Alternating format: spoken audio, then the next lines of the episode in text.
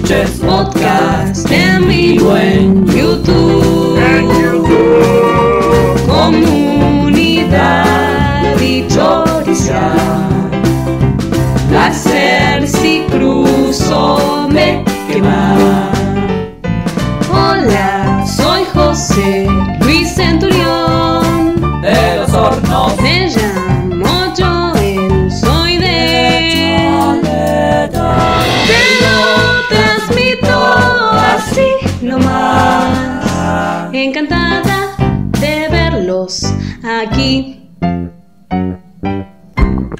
Muy bien, y así comenzamos el programa número 219 de Te lo transmito así nomás. Muy buenas noches, Casper. Ay, Juli, muy buenas noches.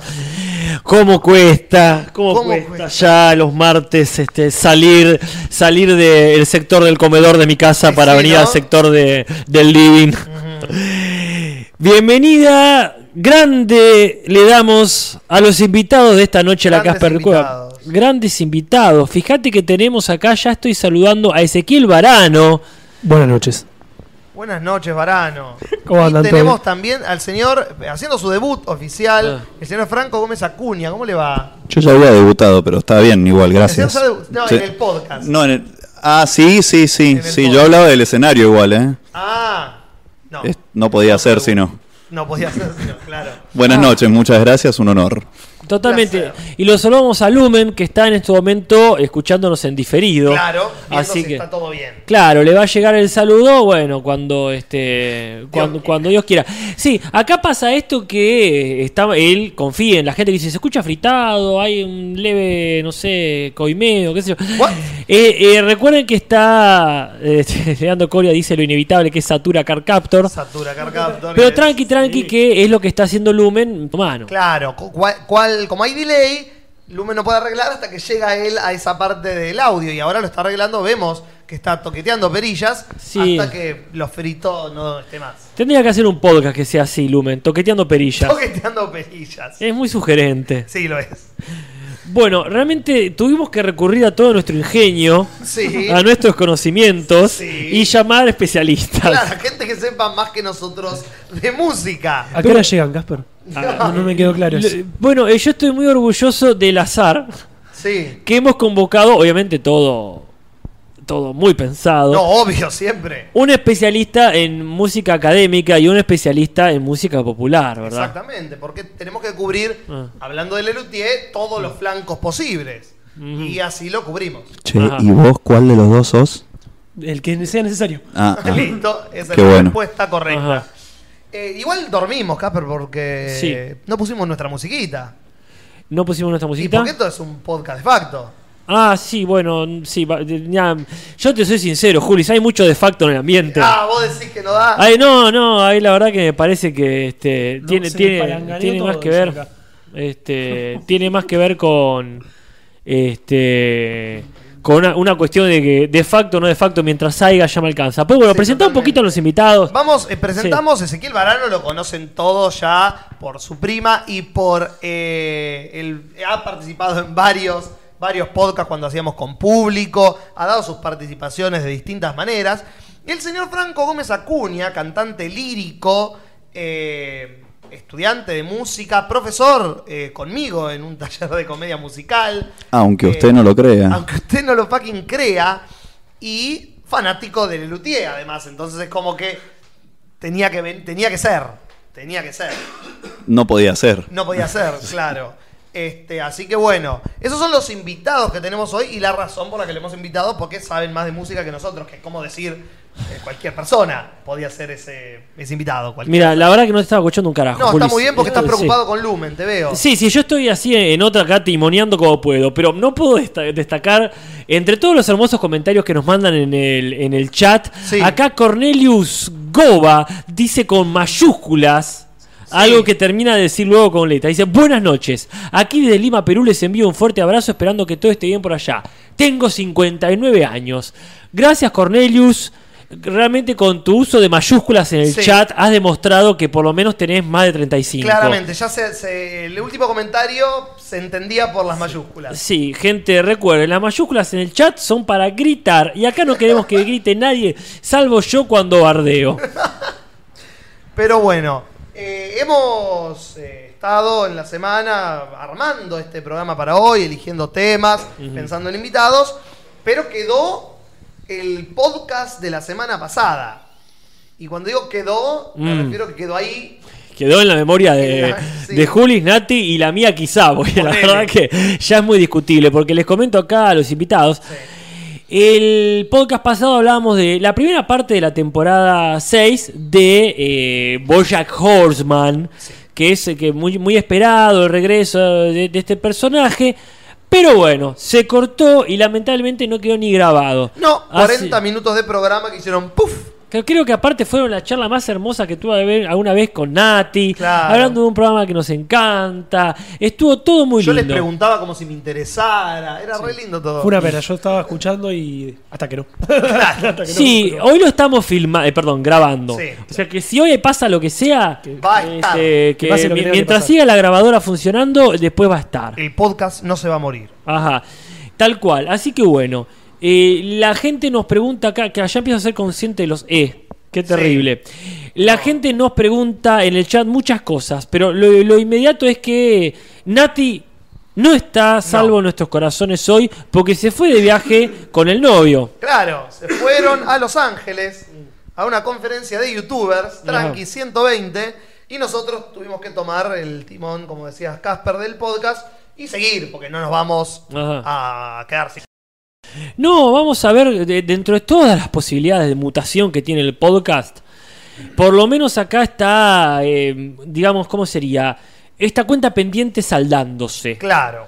Porque los temas han variado, las preferencias cambian, pero la gente hace mucho, mucho, mucho pedía el podcast de Lelutier. Era el pedido más repetido de todos los, los- los martes, y bueno, encontramos la excusa perfecta. Y estuvo muy bien Nati tirando Fue, la... fue de ella encima, claro. Como, che, yo me voy, háganlo, y déjenme de joder. O sea, Nati no consume el Lelutier para nada. Yo creo que para nada. No. Claro. Ah, Pobre. Así que... Sí, pobre. Ahí este, dijo, chicos, dense el gusto.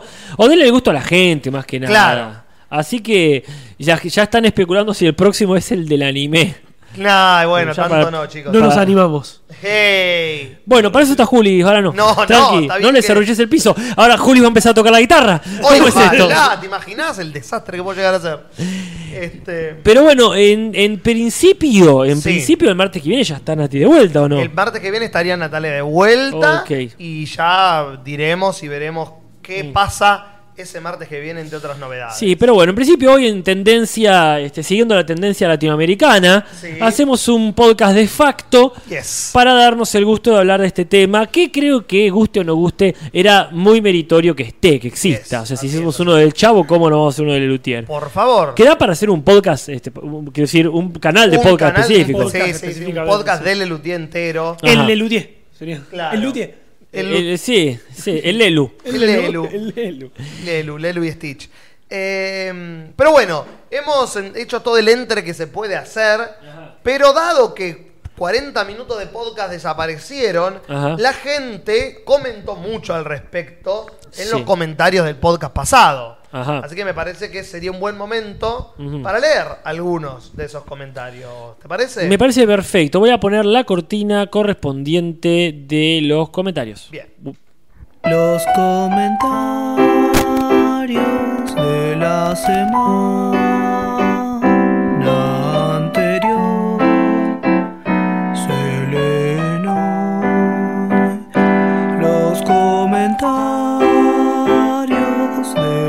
semana anterior se hoy. ¿Y qué encontramos? ¿Qué encontramos, Juli, dentro de los comentarios que supuestamente estuve respondiendo? Encontramos, por ejemplo, eh, hablando de Bojack, justamente, a Juan Si Juan, que hace un día opina sobre Bojack y nos dice: Bojack no empezó a tomar por lo que le pasó con el padre y la secretaria. Al final del capítulo, muestra que fue antes, en uno de sus primeros cumpleaños. Estaban los dos padres en pedo con botellas a los lados durmiendo en el sillón y él toma un trago y se acuesta con ellos sonriendo. Bien turbio al estilo Bojack. ¿Y Sí. yo qué pienso en ese momento? Digo, claro, eh, se me fue el nombre de la persona que leí el comentario. Ajá. Juan, creo que era. Eso lo dijimos Pero después me acuerdo. Ah, lo dijimos cuando ya se había cortado. Lo que dijimos, lo que dijimos allí es que es eh, muy triste que en la vida de Bojack los dos momentos con los padres más o menos tiernos o aceptables que tiene son con el alcohol dando vuelta. Es decir, su momento, o el único momento que conocemos tierno con el padre es cuando lo descubre ahí teniendo sexo con la asistente y el padre le enchufa un whisky y le dice hablemos de padre a hijo. Y es muy triste porque en realidad es el único momento donde comparten algo, pero es más o menos porque el padre le quiere lavar la cabeza para que no le diga a la madre que la estuvo engañando. Claro. extorsión, en realidad. ¿Cómo? Lo extorsiona, en realidad. Es una extorsión, sí, lo, lo más cercano que ha tenido a, a- a un afecto paterno. Yo no sé, Franco, si vos ves Bojack Horseman. No, yo me estoy amigando con Netflix desde hace bastante poco. Ajá. Eh, soy como bastante novato porque tuve como un, toda mi vida fui como, Como medio Zulma. anti la, como como como Demi. Ah, como Demi. Ah, Como qué buen retruco, Franco. ahí. Sí, tienen que trabajar juntos ustedes. ¿Qué, los sábados a la mañana qué haces, Gastón? Doy fucking clase con vos, la concha. Ah, que. Por culpa Bueno. tuya. Gracias. Eh, por lo no. Sí he visto la publicidad, pero estaba tratando de ponerme al pendiente. Recién decían que me fuerte, entonces lo alejo, no sé dónde Estamos hablando ponerme. de micrófono. Vos haces lo que te diga Lumen en realidad. sí. Está bien. ¿Yo qué hago, Lumen? Y el tema con y el tema con este que decía Juli es que también en algún momento donde vemos ahí abrazadito a la madre durmiendo en su regazo es cuando se acaba de clavar un whiskacho este cuando tenía no sé cinco años. Turbio nivel Dios. Pero les queremos eh, decir a la gente que, por supuesto, el análisis de Boyac no se perdió del todo en el sentido que viene la segunda parte en unos meses. Claro. O sea, cuando hagamos el último podcast sobre Boyac, analizaremos todo lo que haya quedado, porque habíamos analizado cosas muy lindas de los personajes. Sí. Pero bueno, lo único que rescatamos fue que a, Bo a Horseman se, se le está poniendo peluda la cosa, porque sus relaciones con los personajes más jóvenes quedaron en una zona muy turbia. Claro. En esto de qué tanto estuvo stalkeando este, a su. O sea, ay, ya me olvidé. A su medio hermana y sus amistades. Creo que sí, sí, O, este, o claro, qué tanto quedó como, una, como un- acosador también con la hija de su ex eh, pareja o de su ex amiga. Es increíble, a mí lo que me pasó con eso es que se haya revelado, o sea, como que en el, en- con todo ese caso de la sierva y la hija Sí. de la sierva y qué sé yo, se queda de lado todo lo que hizo con los pibes, que los emborracha y los deja tirados en una guardia como si fuese una boludez y no es para nada una No, no, boludez. no, más vale que no es. Es como- pero ah, lo que pasa es que lo que pasa después es tan grave que Claro. a mí lo que me pasó es como que me olvidé de esa parte. Eh. Y cuando lo vi acá en esta temporada fue como, wow, boludo, esto fue gravísimo también, es verdad. Ajá. Eso no sé si lo hablaron. No, sí, lo, lo bueno era lo mismo, ¿no? El tema es que vamos a tener que cerrar el análisis de cada personaje ya con el arco argumental cerrado. O sea, dijimos, qué lindo ver a Bojack Horseman entrando en esta etapa ya de maduro, Sí. eh, en esta etapa O de de... Chávez. ¿Cómo? O de Chávez también. Bueno, Depende. parece, el, eh, va a estar difícil lo de hacer. Hay una sobredosis de. Join us. Join us. Ay, por favor. Este, pero sí, está como en esta, en esta faceta de veterano, quiero decir. Claro. A ver qué hacen con eso, varano, varano veterano. Entonces va a estar. Veterano del 98. Sí, Ahí tenés. esa, esa yo te la miro, ¿eh? Es Sí. que así tendrían que volver. Ay, ay, Dios, sí. Es una muy buena idea. Es que verano del 98, hoy, con los actores con la edad de hoy, que se llama Veterano del 98. Como la recreación de los simuladores que hicieron para la apertura de la cancha de estudiantes. ¿Vieron? ¿En serio no? No, ¿Qué? Bueno, ¿de qué estás hablando? No quiero llamar a. No, Limpiame. no quiero llamar a. Hasta el León de Fuego es increíble. llegué. Eso sí. Bueno, no, hicieron. Con, con- vieron, vieron que Mario Santos, Luis Delía, es súper fanático pincharrata enfermo. Sí, sí, sí, sí. Luis Delía es el. Luis Delía es el señor el- gordo que grita, sí, el es verdad. señor gordo. Sí. Eh, Ahí supongo que. sí. Es ese mismo. Ese porque mirá que te-. Ese. Y mirá que tenés de Elías para confundirte. ¿El padre cómo se llama? Eh, Jorge de Elías. Jorge Delía. Jorge sí. Delía. Cualquier cosa estaba tirando. Bueno, no importa. Ay, Dios. Cuestión que eh, Santos, Santos. Sí. super pincharrata, Sí. entonces reunió a los simuladores, como quien reúne a los Beatles en la terraza, Eh. hicieron un pequeño sketch ¿En, en, el serio? que ¿A los cuatro? a los cuatro, A los tres, digo, porque él es uno. bueno, sí, se reunió a sí ¡Wow! mismo y a tres Perdón. ¿a Peretti también? Sí, Oh. a los cuatro. Un y Peretti podemos- barbudo, de hecho. Podemos ver un Peretti barbudo, un Lampone muy viejo, muy, Oh. mal, muy mal llevado, y un Martín Seffel extremadamente macristi y deprimido por haber perdido las Qué lindo. elecciones. Ah, mirá, qué Voy a ver ese video apenas llegue a mi fucking casa. Y no está el video nativo, eso es un problema. Hay un el video de La que grabación de filmó grabación de la grabación, digamos, Inception grabación. Claro. Ah, Bueno. In- Así que, mirá qué loco. Interesante. Dicen Inception y yo solamente escucho London Inspection. Claro, Es- y es es- estás en tema. Ya estás en tema Discúlpeme. lelutierístico. Eh, ¿Algún comentario que quiera leer, Varano? Yo tengo el diegómetro que trae siempre Leandro Coria. El diegómetro para El diegómetro. Franco, que se suma, es un. Tenemos una persona que cuenta los eh, que decimos por programa y nos hace un diegómetro.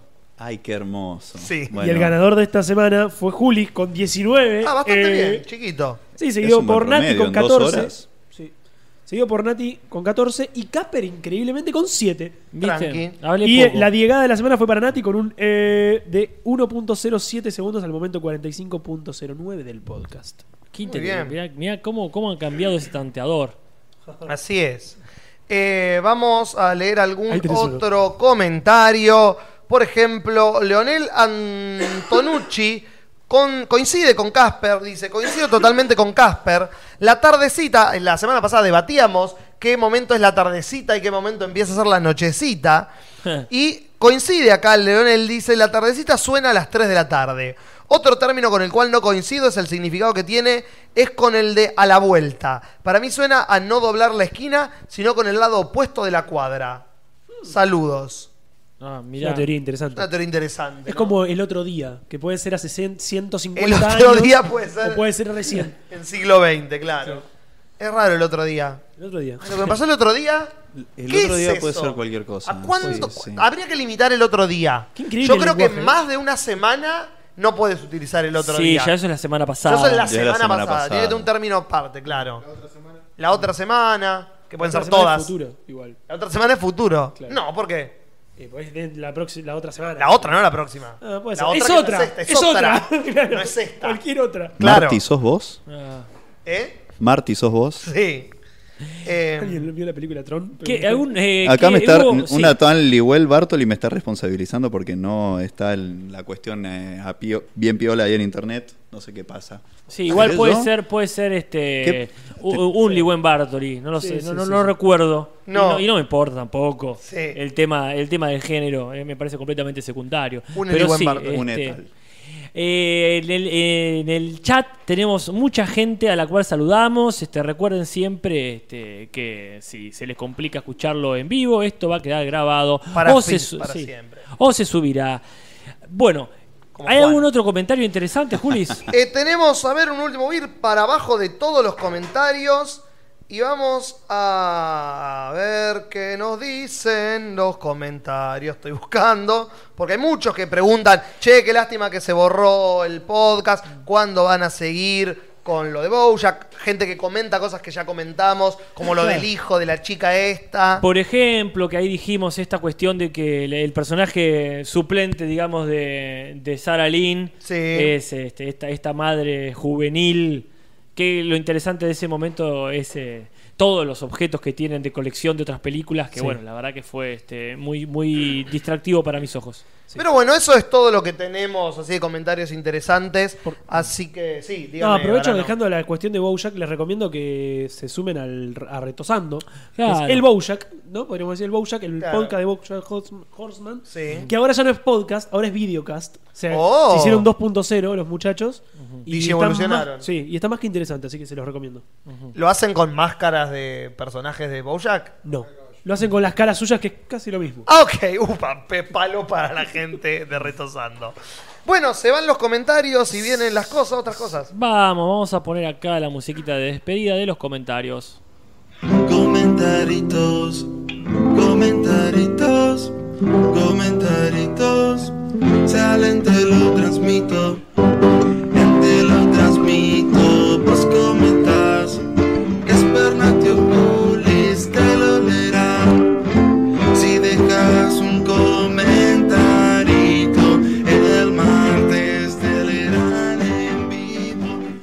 Bien, hemos dejado la mitad, ¿eh? Sí, bastante bien. Hace rato que no dejábamos tanto. No. Pero bueno, también está esa cuestión de que eh, yo no me canso de escucharlo. Exacto. Y vi que viene ahora la otra sección, que Sí, tiene su exa- exactamente, perdón. Este, No, por ya- favor. Ya mismo te la mando, Julis, toda tuya. Oiga. Ahí sube el volumen. Tres tristes, tres trailers, tres tristes, tres trailers, tres tristes, trailers de Julis. Tres tristes, tres trailers, tres tristes, tres trailers tres tristes, trailers de Juli. ¡Tu mata, chabón! Pero no mata tanto como la pata del mono. Epa, bueno, este es un cuento importante. Cuento Eh, famoso. eh, sí. En el que, bueno, todos lo conocemos, la persona pide un deseo y el deseo se le cumple, pero algo le sale como el orto El por pavo ese está un poco seco. Claro, exactamente. y eso es bueno. Eh, entonces, la idea de la pata del mono es tomada por una reversión de una serie de los 70 80 que yo no pensé que iba a ir para ese lado. Que es el tráiler de la nueva remake de La Isla de la Fantasía. A ver, para, ya me recontra mezclé todo. Obvio. A ver, Sí. ¿qué mierda tiene que ver Exacto. la isla de fantasía con la pata de mono? Bien. ¿Se acuerdan de la isla de la fantasía?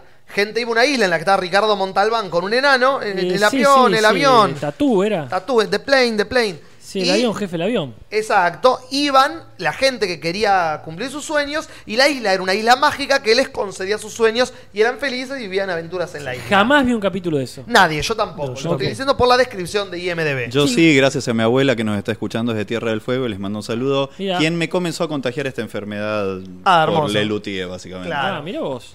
Eh, Todo tiene que ver con todo. todo tiene que ver con Era un todo. poquito Comenzó- bizarro esa serie, simplemente es todo lo que tengo para acotar. Claro. Bueno, le tendría que ver, porque la verdad que a mí siempre me llamó la atención. Jamás lo vi. Aparte me lo Yo- confundía con, con este Crucero del Amor. Claro, eran, eh, sí, dos animales del mismo corral, digamos. Pero no entendía, este, disculpa, Juli, no, pero No, no, claro, por favor. eh, eh, ¿cómo es? No conozco a nadie que lo haya visto. Sin No. embargo, casi todo el mundo conocía, eh, por lo menos en ese momento, el, este, el avión, jefe, el avión. Claro. ¿viste? Como que era un personaje Quedó muy- la referencia más que la- el recuerdo real de haberlo visto. Exactamente. Pero bueno, eh, los directores y los creadores de esta película dijeron, no podemos hacer esto como era porque va a ser una poronga y no lo va a ver nadie porque es reaburrido y viejo. Claro. ¿Por qué no hacemos que vengan a una isla Eh, en la que piden su deseo más íntimo Ajá. y el deseo más íntimo se le cumple, pero para salir de la isla tienen que cumplir su deseo totalmente, pero ese deseo viene con condiciones terroríficas. Como Ah. por ejemplo, en el tráiler una mina dice, ah, mi deseo sería poder eh, vengarme de la bully que tuve en el colegio. Ah, Entonces de golpe la conducen a un cuarto donde prende una luz y hay una mina atada a una silla que es la fucking bully de su colegio que no sé cómo la teletransportaron a la isla y está atada a una isla donde le empieza, a una silla donde le empiezan a torturar y entra un tipo que la va a matar al cuarto y de golpe ella dice o dejo que se cumpla mi deseo y la hagan mierda porque es lo que yo deseé o la ayudo porque esto está totalmente mal. claro. Entonces todos empiezan a ser torturados por la isla mágica. Ah. Es como una versión del juego del miedo con magia, con la isla siniestra. Ah. Ya me aburrió. Obvio, Por obvio, favor. porque es una idea totalmente pelotuda y por innecesaria. Malarda, malarda mal. Malarda fuerte. Varano se está crossoveando sí, con, con Nicolás del Nico Río. del Río, sí. Hubiese Este, sido más divertido que los lleven a la isla, les cumplan el, sueño y luego los hagan ver cómo su sueño es destrozado en fracciones de segundo. Ay, sí, ahí está. Ah, Eso hubiese sido un poco más divertido. una vuelta de tuerca filosófica. Claro. En tres segundos, Franco te mejoró la película. Obvio. Algo más eh, nietzscheano. Pero. No sé, Juli, vos sos el fanático de Nietzsche acá. Claro. Sí. Que tenés todas sus obras completas Las- y la lees siempre antes de irte a dormir. Obvio, porque Dios ha muerto. Ay, Eh, pero me regaló los libros antes de ¡Esto morir. mata, chabón! Estoy leyendo. Eh, pero bueno, eso es el tráiler pedorro y, como dice Varano Malardo, de La Isla de la Fantasía. ¡Esto mata, chabón! Pero no mata tanto como viejos disfrazados de monstruos. Sí, sí, sí, matan mucho. Matan mucho, pero no matan nunca en la serie original de Scooby-Doo. Ay, Porque siempre no. los atrapan antes de que maten a alguien. Y siempre el viejo que guardiaba el cementerio. Eh, el El viejo. dueño de la casa que no se quiere o el mudar. dueño de la casa, el La viejo. persona que menos te lo imaginás. Eh, obvio, pu, si no fuera Los por eso. primeros tres capítulos, ya después es Ya, la ya persona el que mismo más siempre. Está, está dibujado igual. Si ves los cinco, los primeros 10 capítulos, se molestan en cambiar el dibujo, es el mismo viejo. Eh, pero acá se viene, después se vino la película con actores, vino la segunda película con Ay, actores que fue un fracaso. No me vas a acordar. No, no quiero. Años después dijeron, ¿y por qué no hacemos la película animada de Scooby-Doo? Dijo nadie en ninguna habitación. Ay, Pero alguien hablando solo con plata dijo, sí, se contestó a sí mismo, hagámosla y la hizo. Y tenemos el trailer de Scoob, la nueva película de Scooby-Doo con animación eh, por computadora, sí. que nos trae Tengo miedo. la historia de cómo Shaggy y Scooby se conocen, forjan su amistad crecen y empiezan a resolver misterios juntos. Un furry zoofílico hermoso. Una historia hermosa sobre la No, zoofilia. Bueno, no esa- es, esa es la versión de Varano. Esa, esa sí la vería, por Claro. lo menos.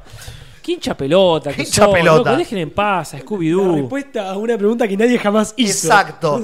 Pero lo interesante, sí, porque cualquier cosa es interesante si tenés que agarrar con pinzas este tráiler de mierda, es en IMDB cuando ves el resumen de los actores y las voces, es que el villano de la película sería nada más y nada menos que Pierno Doyuna. O sea que la película sería un crossover entre, porque estos son los personajes que están, los personajes de Scooby-Doo, los hermanos Macana, eh, Pierno Doyuna y el perro Patán, Ah, y el super perro, que no me acuerdo cómo se llamaba. Sí, el super perro que perro. tenía. El perro gris que tenía- Santillán. Sí, sí, sí, ¿Cómo? el superperro. El perro Santillán. El perro Santillán. No, gracias. El perro- el mejor. superperro se llama. Superperro era, bueno, Perro ponele. Santillán. Y el superhéroe que lo acompañaba. Ah. O sea que es un quilombo de dibujitos de esa época la Otra película. vez bueno, a pero los bien. canales. ¿Cómo? What is this? A crossover, crossover episode. Sí, yo creo que está bueno eso. y todo- Ahí sí me compro más. Al menos Claro. cuando. A mí todo lo que tenga pierno de una me, me gusta. Porque era fanático de los autos locos. Sí, igual ahí está bueno también esto de. ¿Cómo sería? Que empiecen a hacer el universo cinematográfico de Hanna y Barbera. Sí, mal. Te- Mal. te- está muy bien que lo, que lo hagan. Sí. Ahí me, me- me gusta esa. Pero este, empezó con los Vengadores. Ese es el problema, ¿no? Porque empezó, con, empezó ya con todo el crossover hecho. Claro, sí. no es que sí, tenés la primera con la pos- primer No empezó película. con Iron Man, empezó con el crossover hecho. Y sí, bueno, por ahí está bien, qué mal etapa. No quiero 18 películas de Hanna Barbera tampoco. No quiero la película de mm, Maggie, de Maggie la Gorila. Eh, no sé, Juli, se guarda. Yo, no, no sé. Ahí Ya me, olvidé- ya me olvidé igual cuáles son de Hanna Barbera y cuáles no, pero, Sí, es la respuesta. pero sí. Eh, Sí, pero bueno, ese es el tráiler de Scoob.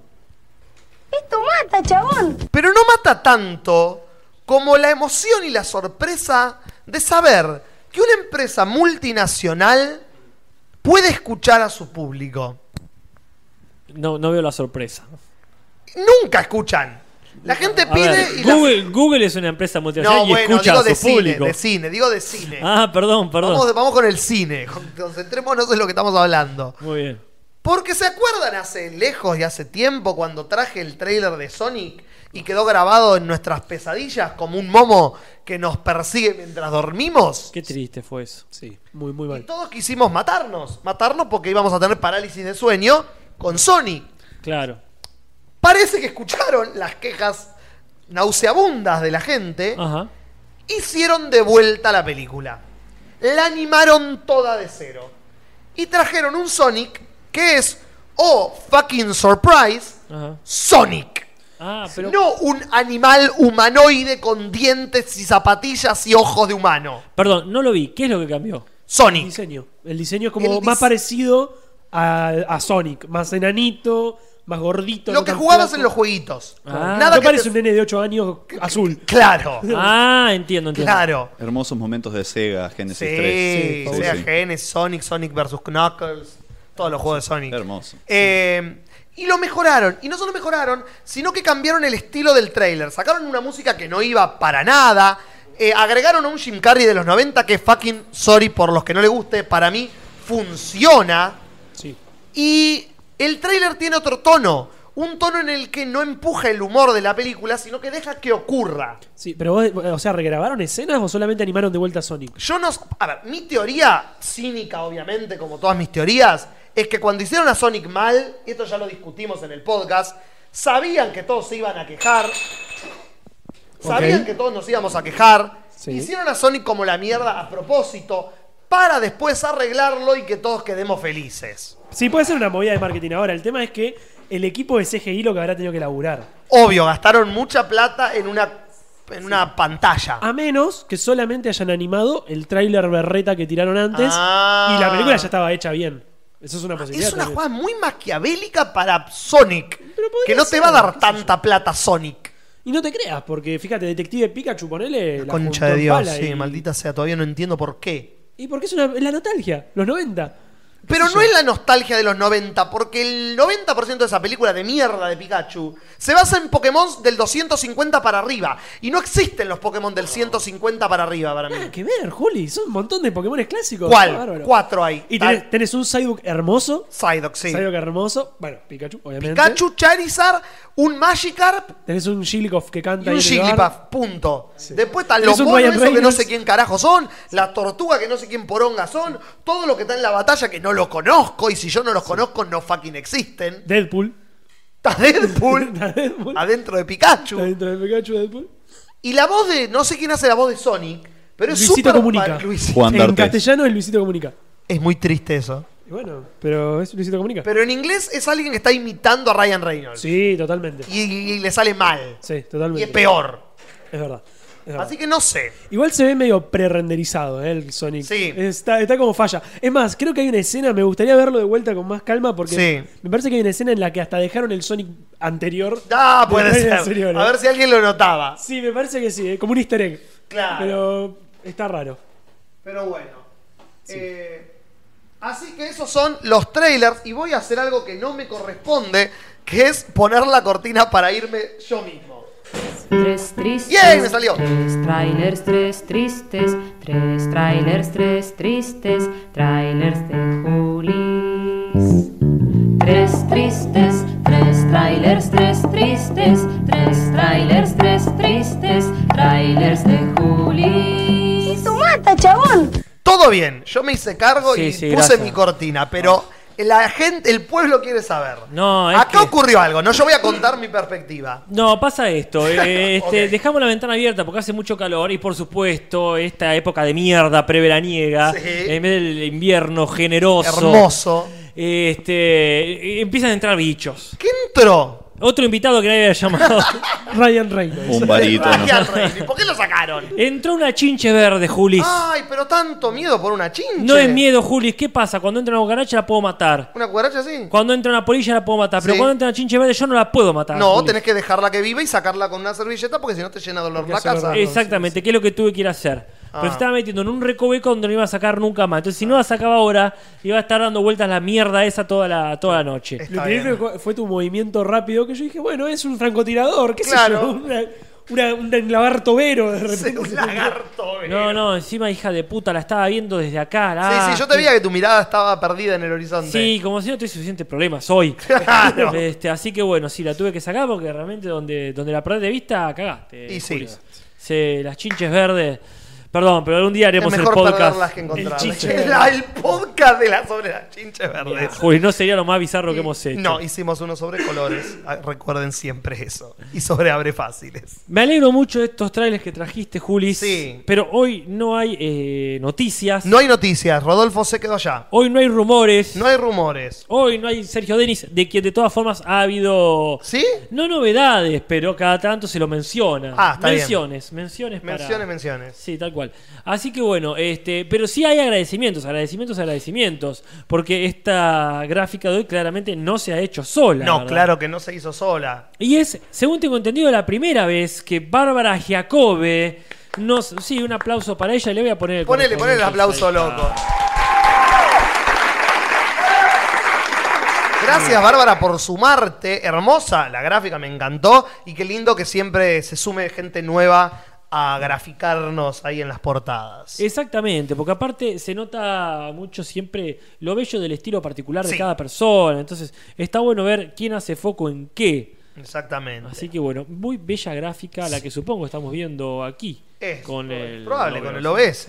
Ahí está, la estamos viendo. Lumen nos certifica. Estamos muy lindos ahí dibujados lutierísticamente. ¿Qué es el tema del día? Claro que sí. Y ya son diez y media y no queremos demorar No. eh, en abordar el tema de hoy. El tema de hoy es Le Luthier. ¿Qué carajo es Lelutier para la gente que nos está escuchando desde otro planeta? Le Luthier es un grupo humorístico musical de instrumentos informales de Argentina que hacen sketch muy buenos con instrumentos que crean ellos. Por eso el nombre, que en francés significa el que hace sus propios instrumentos. Ahora yo tengo una... A una- veces. A veces. Sí. Yo tengo una pregunta. Pregunta. ¿Qué tanto realmente se caracterizan por el temita de los instrumentos? Porque para mí eso ¿Quién carajo, este, quién carajo dice, ah, este, ¿te acuerdas del sketch donde tocaba las pelotas? Vamos, vamos a recrear el sketch donde tocaba las pelotas musicales. Me parece que en realidad este, lo, lo menos importante del luthier es que hagan instrumentos locos. Totalmente de acuerdo con Casper. Completamente en desacuerdo con los dos. Eh, estoy en desacuerdo porque fue la ¿Con mate con, con, con los tres. Ah, Eh, bueno. fue, fue la ma- luthier no fue- es un grupo. Fue la, no es un grupo, es una es un concepto abstracto Es un que, concepto. que vive entre nosotros. El tema fue bajo mi punto de vista, yo no sé por qué me invitaron, porque yo, yo más que, que, que ser medio fanático no- no- la flasharon. Toca la guitarra. Ah, cierto. Bueno, That's it. eh, el tema de los instrumentos que, que- que el flaco Mazana, que fue el fundador, digamos, y, el- y el- y quien originó todo esto, él era luthier, si bien era ingeniero, también Sí. usaba, usaba sus conocimientos de ingeniería Ajá. para hacer instrumentos. Y eso fue como el- el primer empujón que dio a, la conformación del grupo. Claro. Sí, a mí lo que pasa es que este, todo bien, pero ustedes estuvieron acá, llegaron dos, hace dos horas, estuvieron una hora y media hablando de Luthier. En ningún momento, en ningún momento escuché que alguien dije, qué buena que estaba la, la, Sí. la gaita. ¿Qué, qué hembra? No, porque en un momento, justo hablando de los sketch, dijimos que uno de los mejores de la última época es Rhapsody in Balls, que se basa exclusivamente en un instrumento informal creado por ellos. Sí, sí, seguramente están presentes. Pelotas de goma naranja. Que para que no sepa, claro, son, son pelotas de goma naranja que suenan como una especie de armónica. Sí, o la- la- creo que la vi en vivo. Una especie de órgano, una cosa muy loca, sí. sí. Y, Pero- el, y el sí. bass pipe Avara, el que Vespa fue... Pavara, que es el instrumento base de un montón de los sketch, como por Sí. ejemplo del séptimo regimiento, Casey, Sí, sí, sí, sí. a que, más. que es como si fuese una especie de trombón muy grande, eh, grave, digamos, más grave que un Sí, como Tiene el registro de una sí, tuba, sí, sí, como una que tuba. tiene ruedita. PHS, pero en ese momento calidad posta. Claro. Eh, ahí es, es interesante con la cuestión del luthier ahora que decís los VHS, Sí. porque yo pienso que es un grupo que se consolidó tanto por sus presentaciones en vivo como de los instrumentos que han hecho. Y hablamos un poco de la participación, decía vos, Casper, que han hecho en otros lados. Sí, porque eh, ahí está el tema que para mí Marcos Mustok era en realidad eh, Dios en los sketches de Tato Bores. Claro. Por- porque no me ponía a ver esos, eh, esos especiales televisivos que decís vos, creo que recién en... en- en- sí, sí, posta, muy, afines de, de lo- de los 90, principios del 2000. Claro. Me, me vi un espectáculo completo. Aparte no había internet, entonces no te veías sketches sueltos por ahí. No, no se podía. Me acuerdo de haber visto... Y, y aparte, cuando veía algo en la tele, me acuerdo que era más o menos una, una selección también. Claro. Entonces, había sketches que no, no- no me interesaban. Para nada. Claro. Y un humor que a veces me parecía muy pavo. Y sí, es, la, es que ese es el tema que tiene Lelutier. Es la combinación perfecta entre un humor completamente boludo y un humor completamente veo, de, Inaccesible. Inaccesible de la inteligencia. sí, en sí, algunas sí, cosas. sí. Es increíble como pueden hacer chistes obvios y tarados que decís, qué tarado. Y chistes con Schopenhauer que decís, la- ¿cómo Sí. fuiste de una cosa a la otra en el mismo monólogo? Claro, a mí me pasa eso Es que eh, entiendo, entiendo perfectamente cuál es la propuesta. Me, Claro. pare- me parece que es hermosa, es, eh, está, está muy bien, es genial. Pero a mí me molesta mucho cuando hablan del humor inteligente. Es que... Es- esa, esa, ese tipo, esa, esa etiqueta que le queda a todo el mundo, pero, parece. pero es que el achaque del humor inteligente se lo pusieron de afuera. Es que- Ellos cada vez que le hacen una entrevista dicen, lo nuestro no es humor inteligente. Claro. Nosotros tocamos música clásica y nos vestimos de smoking.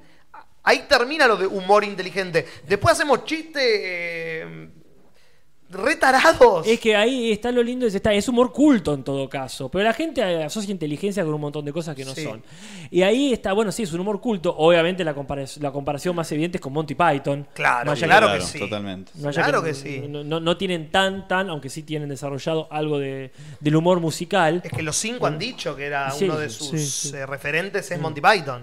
Pero sí es muy eh, sí es muy claro esto de que pueden ir de una cosa a otra. Eso, pero bueno, en esa intermitencia, como le pasa a este podcast, Sí. de pronto tenía, decís, "Uy, qué, qué elaborado, qué bueno, y después te algo que sí, bueno, si lo pensabas un poco más, este, le das una vuelta de tuerca. Igual, por supuesto, que tienen eso de, de la vuelta de tuerca y se vuelve sorpresivo un montón de veces. Claro. Yo me quiero tener porque. eh, vos dijiste elitista, alguna- ¿por qué? ¿En y qué yo creo sentido? que ahí tiene chistes por él, sobre todo de lo que es toda la historia así más europea o todo chistes, Sí. chistes sobre cosas medio europeas o de música académica que si aunque sea no, no tenés una idea de lo que pasa, te perdés algunas cosas. A mí me pasa eso. No sé, me pasó por ejemplo cuando fui a ver esta adaptación de la ópera de Lelutier, que no me acuerdo cómo, se llama, cómo es que se llama. Cardoso en Gulebandia. De Cardoso en Gulebandia. sí. École, ahí va. Que por ejemplo ahí había algunas cosas, por ejemplo, que me- se me perdían, se me escapaban totalmente. Más que algunos chistes que sí son evidentes. Claro. Había cosas que se me perdían, ¿no? Algunas cuestiones de, eh, de, no sé, de formas operísticas y qué sé yo, que usan ellos. Y que si bien uno lo puede disfrutar, en cierto modo, si no tiene mucha idea de eso, se está perdiendo de cosas. Entiendo lo que decís con, la- con sus trabajos más viejos. Cuando estaban en el coro y recién empezaban y había un laburo más académico, sí tendían a hacer cosas como la cantata Laxatón Claro. o Ca- Cardoso en Gulebandia, que era mucho más, oh, como para un público más snob, que le iba a ver a confiterías y a lugares de- del coro, de la sociedad, de bla, bla, bla. Cuando Con pasan... una, que era música con una pizca de humor. Claro, exactamente. El humor era como poco. Un, un condimento. es cuando pasan al café concert a la cebolla, que fue el primer café concert que, en el que estuvieron ellos, Durante eso se empieza a aflojar un poco. Y después pasaron al apio Claro. y al borrón. Exactamente, los tres café concert Los que había en Buenos Aires. Eh, entonces, para mí eso se va perdiendo, pero sí entiendo lo que decís en los primeros trabajos de ellos, Claro. donde era mucho más como vamos a hacer una canción sobre el teorema de Tales y uno sobre Pitágoras. Pero Sí. ahí me, me interesa mucho justamente que lo- de los más recordados juegan con esa cuestión muy culta, muy intelectual, pero no, no me parecen para nada elitistas en el sentido que cualquiera lo puede entender. Sí. el, mejor para mí de los más claros es el de Esther Píscore. el, el monólogo Ah. del merengue. ¿Qué mierda tiene que saber eh, de antemano? eh, Sí, la cuál- musa cuál- de la danza. ¿Qué es una musa? Claro. Sí, se entiende, está hablando de algo más o menos griego y el otro piensa que está hablando de una vecina, se acabó. Ya está, el chiste, claro. No, no me parece que tenga que, te- que tener uno, como a veces sí pasa incluso con Monty Python, cierto, Uf. cierto conocimiento. Sí. Este, está bien, eh, ahí yo no sé si, si tienen un poquito de la, de la, de la epistemología. Sí.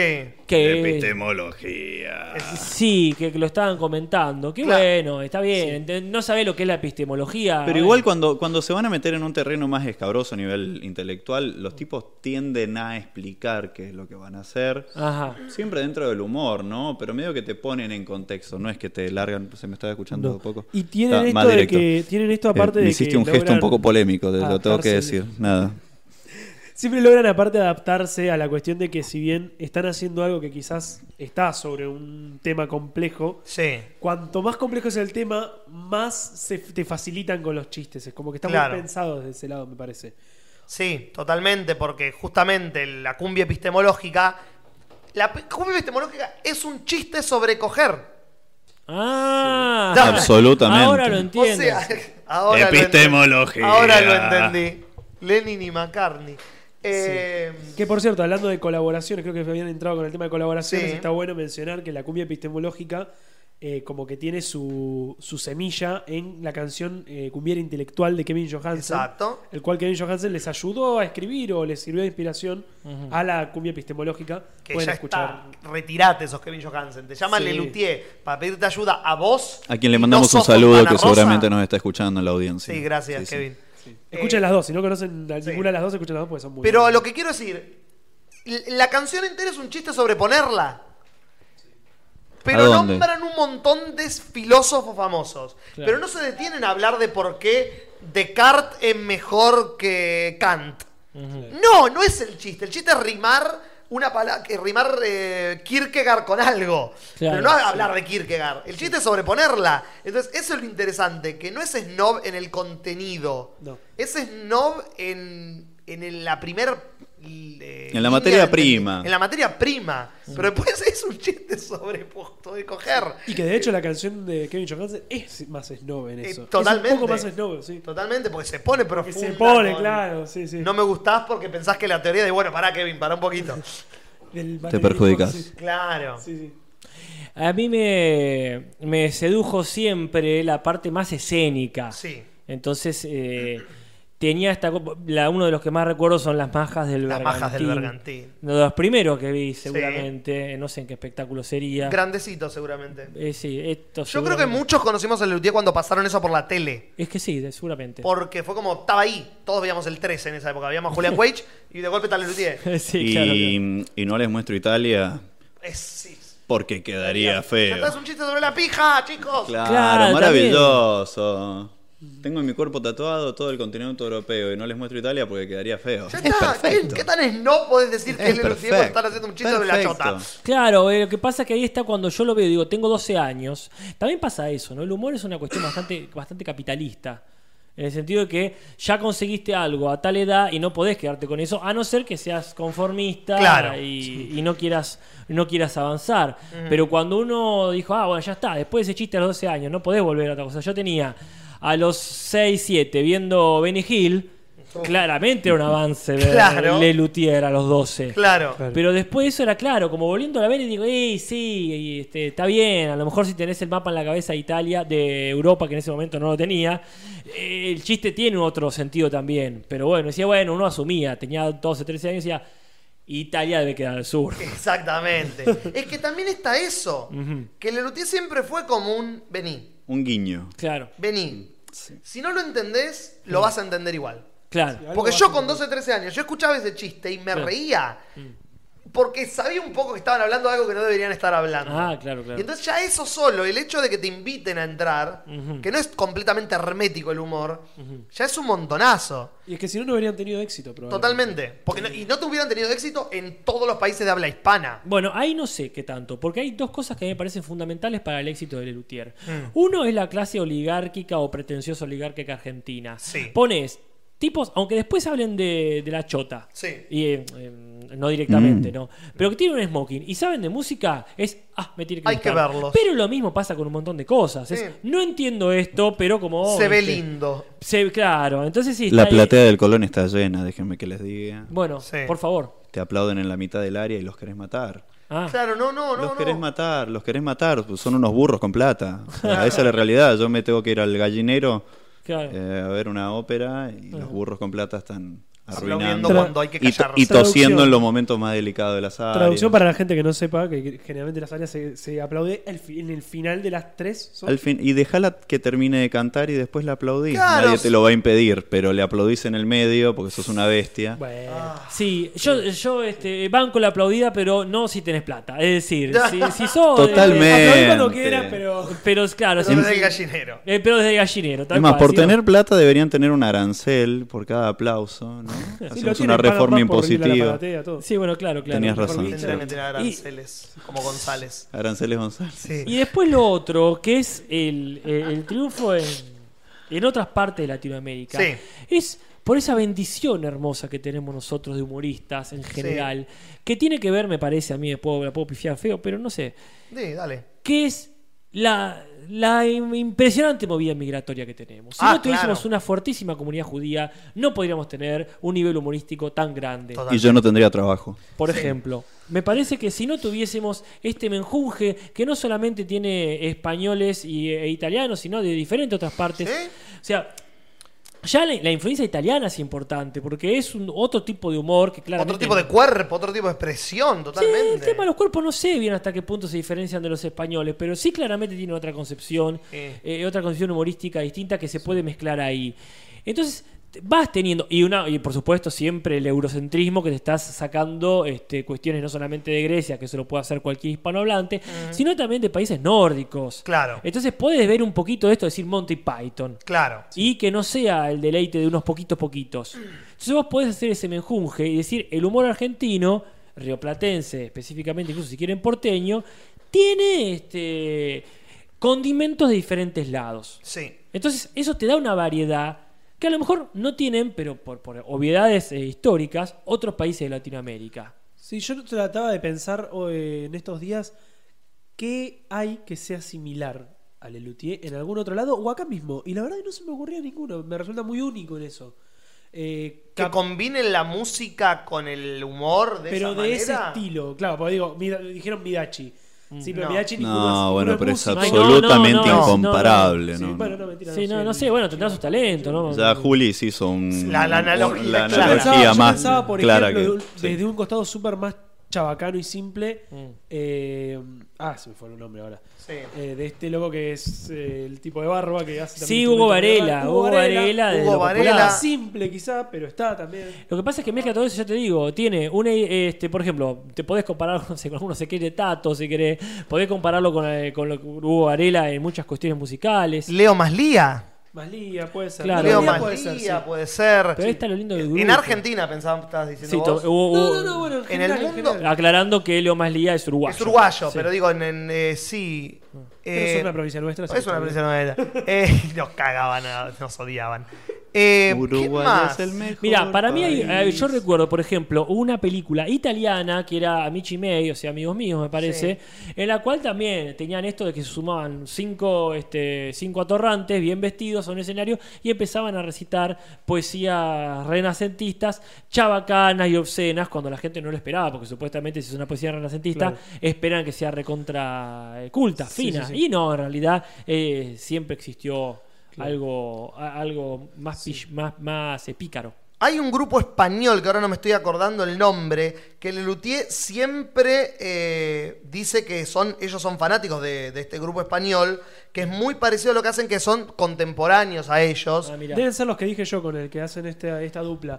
Ajá. Eh, no me acuerdo. Eh, o estoy- currículum. Sí, no cu- sé. eh, Interrupto currículum contra natura. contra natura. eh, currículum plus ultra.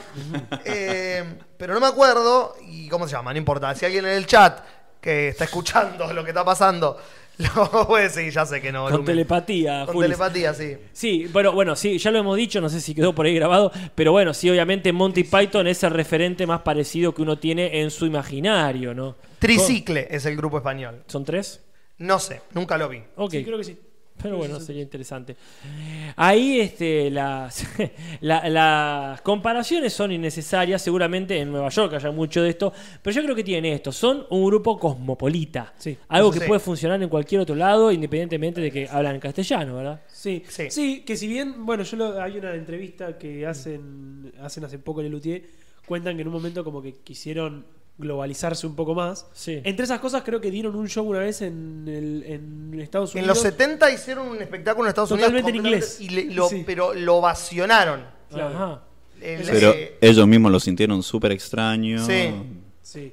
Bueno, no, pero además cuentan que creo que a mediados eh, de los 2000, cuando ya empiezan a sacar DVDs, exacto. Eh, sacan los DVDs con subtítulos en un montón de idiomas, Ajá. con intención de... A ver si los pegarla. compran, claro. Y dice que no, que, que fracasó to- abruptamente. Sí, yo recuerdo. Pasa que hay muchas cuestiones del lenguaje Son juegos de mismo del palabras. español. El juego de palabras es muy difícil. Yo cada vez que pienso cuando van a llevar otro España, a idioma. México, a Colombia y tienen que... Los tipos cambian los chistes de todos los sketches Sí. para poner idiomismos del país a donde están yendo. Ah, mira, eso no sabía. Pero, Es ¿qué- increíble. ¿Qué, tanto se, se basa en, en argentinismos? No, para mí no, es No es en argentinismo, neutro. pero hay palabras que no se usan allá. Que para decir, eh, como nosotros decimos factura y en otra provincia dicen masitas, Ah, en España dicen una cosa que nosotros como eh, la- el eh, baño es lavatorio y le Ah. llaman, lo tenés que cambiar porque por más que no sea una palabra argentina, Claro. es un localismo que no lo va a entender en Colombia, por ejemplo. bueno, claro, claro. Entonces a eso me refiero con los tipos cambian, bu- van a Colombia y preguntan, che, de esto, decime qué palabras acá no se usan. Buscan la palabra y la cambian y se la aprenden de nuevo para hacerlo el sketch. Bueno, está bien. Pensando en gente que hace cosas parecidas, hay un canal de YouTube que se llama Inténtalo Carito. Que Sí. son colom- dos colombianos Ah, que son los de sí, qué difícil los es de hablar qué difícil es español. hablar Muy español. bueno. Que muy- difícil es hablar el español. Claro, Porque todo lo que diga tiene otra definición. Exactamente. Muy buen laburo ese. Ahora debe haber 20.000, de hecho hay 20.000 que salen directamente del Luthier. Claro. Pero sí es verdad, en esa época de haber sido revolucionario, yo insisto, no viví eso. Para mí el Luthier Bueno. arranca con cinco viejos en fines de los 90. Bueno, pero en Estados Unidos tenés miles, tenés Tenacious D, tenés Garfunkel and Oates, tenés Weird Al Yankovic, tenés eh, Flight of the Concords, que son grupos zarpados de música y humor. Johnson Johnson. Esos hacen shampoos. Eh, Ahí está lo lindo de Luthier, que también han sabido nutrirse de otros artistas. Eh, si había un día para no invitar a Varano, pobre. sí, era hoy. Si estás enfermo, Perdón. hubiese dicho que no podías. No, no, no. pobre. te- Estoy joya, tengo tos eh, cada tanto y a veces toso sangre y un poco Ah, de pleura, pero Pleura, síntomas de gonorrea. Sí. Sí. Por favor, no escupas La sangre el difunta gonorrea. Eh, eso de mi provincia. Sí. Sí, sí. Eh, sí. No, bueno, digo que esto ¿Qué? que... en- Han sabido, decías, nutrirse. que han sabido noticias de otros artistas. Sí. No sé si tienen ahí este... Y sí. Yo, yo sé que. Fontana Rosa es colaboró con- el- la, la colaboración. sí. Ajá. Fontana Rosa es el colaborador de Lelutier. El 80% de los sketches que no sé, que más nos gusta, están coescritos por él. Del 87 o 90 en adelante, Fontana Rosa lo fue a ver, le voló el ojete y fue a hablar con Musto que le dijo, por Dios déjenme trabajar con ustedes. Claro. Y los tipos dijeron, sos el negro Fontana Rosa. Obvio que sí. Más echanos a nosotros. si Echa- querés. claro, escribilos vos. ¿A cuál, a cuál echamos? Le preguntan. Claro. Ah, echamos a Cher ¿A quién matamos? Sí. Y a partir de ese momento empezaron a escribir todos los espectáculos juntos y es por él que los espectáculos de Luthier se estrenan en Rosario. Ah. A partir de que Fontana Rosa empieza a trabajar con ellos, todos los espectáculos de Luthier son estrenados, son preestrenados en Rosario, Mm. ven qué sketch funciona y cuáles no, cambian los sketches, los reescriben y después los estrenan en Buenos Aires. Y Fontana Rosa hasta su muerte escribió con ellos. Luterapia fue el último espectáculo que... Que bueno, fue el último espectáculo de, con sketch nuevos que escribió Le Luthier. Claro. Que fue el último con colaboración de, de Fontana Rosa. Bueno, ahí este es interesante porque aparte es bastante Lelutier en su fisonomía incluso. Sí, mal. Sí, sí. Como podría ser un hermanito de Mustock. Otras Era- colaboraciones, bueno, se me ocurre el negro Dolina. Ah, es con negros la cosa. Sí, es con negro, sí. Ah, bueno, sí, eh, Dolina que ha, ha estado con Ha estado con ellos, no sé si ha escrito. No, con no, ellos. no, no. Ah, ha no, colaborado no. en el sentido de que ha tocado con ellos, sí. claro. Pero de colaboraciones artísticas en el sentido de que ha sumado al, al sí. mito Lelutier. Claro, a mí se me reforzó mucho Lelutier cuando estuvieron en Lo que me costó el amor de Laura. Ah, por Dios, con escuchen el eso. tema de los hombres sabios. Sí. ¿Vos agarraste la guitarra por algo, Franco? No, porque No, no. dijiste, ah, Está- pensé que te estabas acomodando para. Pero es muy loco. ¿Quién? Ese, eh, Franco. Franco.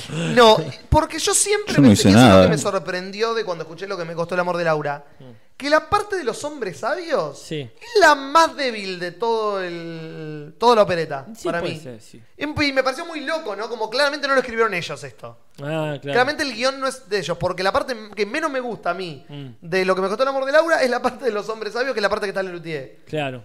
Y fue muy loco porque era claro que ellos no escribieron este guion. Ah, Porque no era de ellos ese humor. claro. Hay una, hay una, una vez me pasó estar viendo la tele haciendo zapping y estaba una película de dibujito, bueno, de animación y que de repente aparezca Lelutier.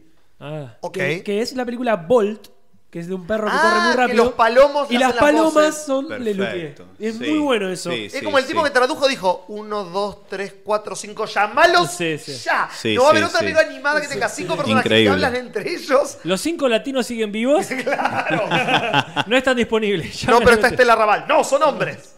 Ah, Después las está palomas eh. Claro. la canción de Serrat, Las Malas Compañías, con Sí. Lelutier. Ah, que la mira, hace no para una sabía. antología de ahora más nueva. Mirá. Pero que es muy interesante. Está muy lindo el arreglo vocal que hacen ellos. Lo voy a escuchar. Y Sí, aparte usan instrumentos eh, propios de Lelutier. Ah, qué Y la bien. colaboración de los chalchaleros Sí, Ah, sí, también. cuando hacen. para hacer añoralgias. ¿Cuál es añoralgia? Digo que obviamente ya la sé, pero este es una pregunta muy sí. tendenciosa, más allá que no sé la letra, por supuesto, de los estribillos. Porque es eh, un hermoso. Y ya que tiene la guitarra, decís añoralgia. La única que puedo cantar, aunque sea la última palabra de cada verso. Claro, a los chalchaleros. Bueno, vamos directamente, nos ahorramos la introducción. Adentro. Esta samba canto a mi tierra distante, cálido pueblito de nuestro interior, tierra ardiente que inspira mi amor, rosa de seca, de sol calcinante, recordando a mi tierra distante, resuena mi grito, qué calor. Hermoso. Como te recuerdo, mi lindo pueblito, con tu aire húmedo y denso de día, noches cálidas de fantasía, pobladas de magia, de encanto infinito, y el cantar de tu fresco arroyito, salvo en los diez meses de la sequía. Bárbaro. Hermoso, Qué belleza. Yo supongo que el copyright no salga. Pero No. disculpen, le hablo un poquito encima. Sí, está muy bien, está muy bien para. Para pa. darle un redondez podríamos hacer el estribillo final. Che. Sí, a ver. Porque Estribillen, estribillen. dice... Y si a mi pueblito volver yo pudiera, a mi el viejo pueblo al que no he regresado, si pudiera volver al poblado que siempre me ama, que siempre me espera. Bueno, si a mi pueblo volver yo pudiera. No lo haría ni mamado. Hermoso. Sí. Claro, que, que en castellano rioplatense significa ebrio, ¿no? Claro. Ahí está el problema si lo haces en, En otro- Colombia. No volvería ni empedado. Claro. Bien pedado. Y es que es el tema, el- ellos no suelen llevar los temas Claro. más folclóricos a otros países, suelen llevar no. las canciones más internacionales como los, la balada, los boleros, los blues, Es que, sí. todos con B llevan. Ah, el AC/DC. Claro, yo creo que, no sé, Daisy, una, Daisy. una payada de la vaca, ponele. En España no garpan huevos. Y no, ellos saben que no, llevar allá. La candonga de los colegios. Dígame usted, compañero. Y así. Eso vamos a contar la última, solo la primera frase del coso. Me cortan las gambas. No, usted, para algo trajo la guitarra. Me siento el Diego. No, ahora. Eh, Después te me lo van a contar ese, te lo van a contar para la semana que viene, no. Este vale como uno, eh, Gil. Pero pasamos a los sketch favoritos. Sí, sí. Yo, sí. yo intenté hacer una lista y de golpe me encontré con 15. Porque no pude. Porque tuve que poner. 15 no son una lista. No, no son una lista. son Tres camarones no son una galaxia y 15 sketch no son una lista. Tres camarones no es una galaxia, qué bien. Eh, es una referencia tan específica como que si no, no viste los Simpsons es como, ¿qué estás queriendo Sí, sí, decir? sí, sí. Eh, Igual es cierto. Tres Pero tres camarones no son camarones una no No son son una galaxia. una galaxia, galaxia, No pasa nada. totalmente. Pero bueno, yo puse muchos. Por ejemplo, puse Pasión Bucólica. ¿Cuál es pasión Pasión bucólica? bucólica son las dos viejitas tocando el piano y hablando de lo bien que están en estos viejos jardines, que son las dos viejas que lo hicieron en Luterapia. Ese es brillante, porque la actuación de Marona y de Núñez Cortés en ese sketch eh, son dos viejas. Son dos viejas cantando. Es, es hermoso. Mírenlo porque es precioso. Eh, bueno, todo Radio Tertulia. ¿Cuál es Radio Tertulia? Es esto que Nuestra nosotros. opinión Y la tulia. Ajá. Que bueno, ahora que son las, las 9 y cuarto de la noche, ya Claro. podemos empezar Sí, sí, sí, con sí. un poquito con, con Radio Tertulia. Tenemos unos invitados, una banda desde Londres, Desde Londres. London Inspection. en lo hondo del pecho. Sí. Ese, la sección de Radio Tertulia. ¿Cuál es? Radio Tertulia es un programa de radio que Sí. sale todo mal. Ah. En el que, nun- que hablan de una telenovela, Alma de Corazón, Ah. y hablan y pasan y los temas de la telenovela los hizo un grupo inglés que contrataron, no sabe por qué, contrataron un grupo inglés para hacer el tema de una novela que ocurre en el oeste de, de Buenos Aires. Y después dicen, claro, porque la, la- la serie ocurre entre Temperley y Hurlingham. Ah, como, sos un tarado. Sí. Sos un tarado. ¿Ese de qué espectáculo es? Ese es originalmente de Bromato. No, de Bromato Armonio es la comisión de Todo por Querrías. De todo. De Ok. Todo por Querrías. Que ya los nombres de los espectáculos de por sí son como, ah, te odio. Ah, más bueno, sí, más tropiero que nunca. Más Para mí se lleva nunca. todos los aplausos. Hacen muchas gracias de Hacen nada. muchas gracias de nada. Un encanto con humor. Sí, grandecitos. Grandecitos. Ya está, perfecto. Es hermoso. Y bueno, y eh, Los cos- premios. Los premios Mastropiero, Luterapia. eh, Gran reserva. Gran Reserva, bueno, pero Radio Tertulia es eso, y ahí cantan temas de un grupo inglés que son temas en inglés, Ah. posta con chistes en castellano. Y vos decís, ¿cómo? Miren Radio Tertulia. Sí. Eh, puta Pretty Flower in Your Life. y es eso, el tema es ese. es- el tema dice Puta Pretty Flower Ah. in Your Life. Ajá. Y cantan el coro y hacen Puta Pretty Flower in Your Life. Claro. Pretty, pretty, pretty. Flower in Your Life. Puta, puta, puta. Y es como, ¿entendés? Así de básico es el chiste. No lo había escuchado ese. Es hermoso. No sé si hubiese entendido. Transgresores estos muchachos. Eh, Eh, bueno, eh, Pepper Clemens es musicalmente para mí de lo mejor que han hecho Lelutier. ¿Cuál es? Pepper Clemens es empieza con un monólogo en el que los músicos van entrando escena los instrumentos que va diciendo Musto que escribió eh, Mastropiero. Ajá. Entonces, el monólogo va diciendo que se va arrepintiendo y va poniendo otros instrumentos. Ah. Entonces hay todo un sketch de clown atrás Claro. de los tipos entrando y sacando instrumentos.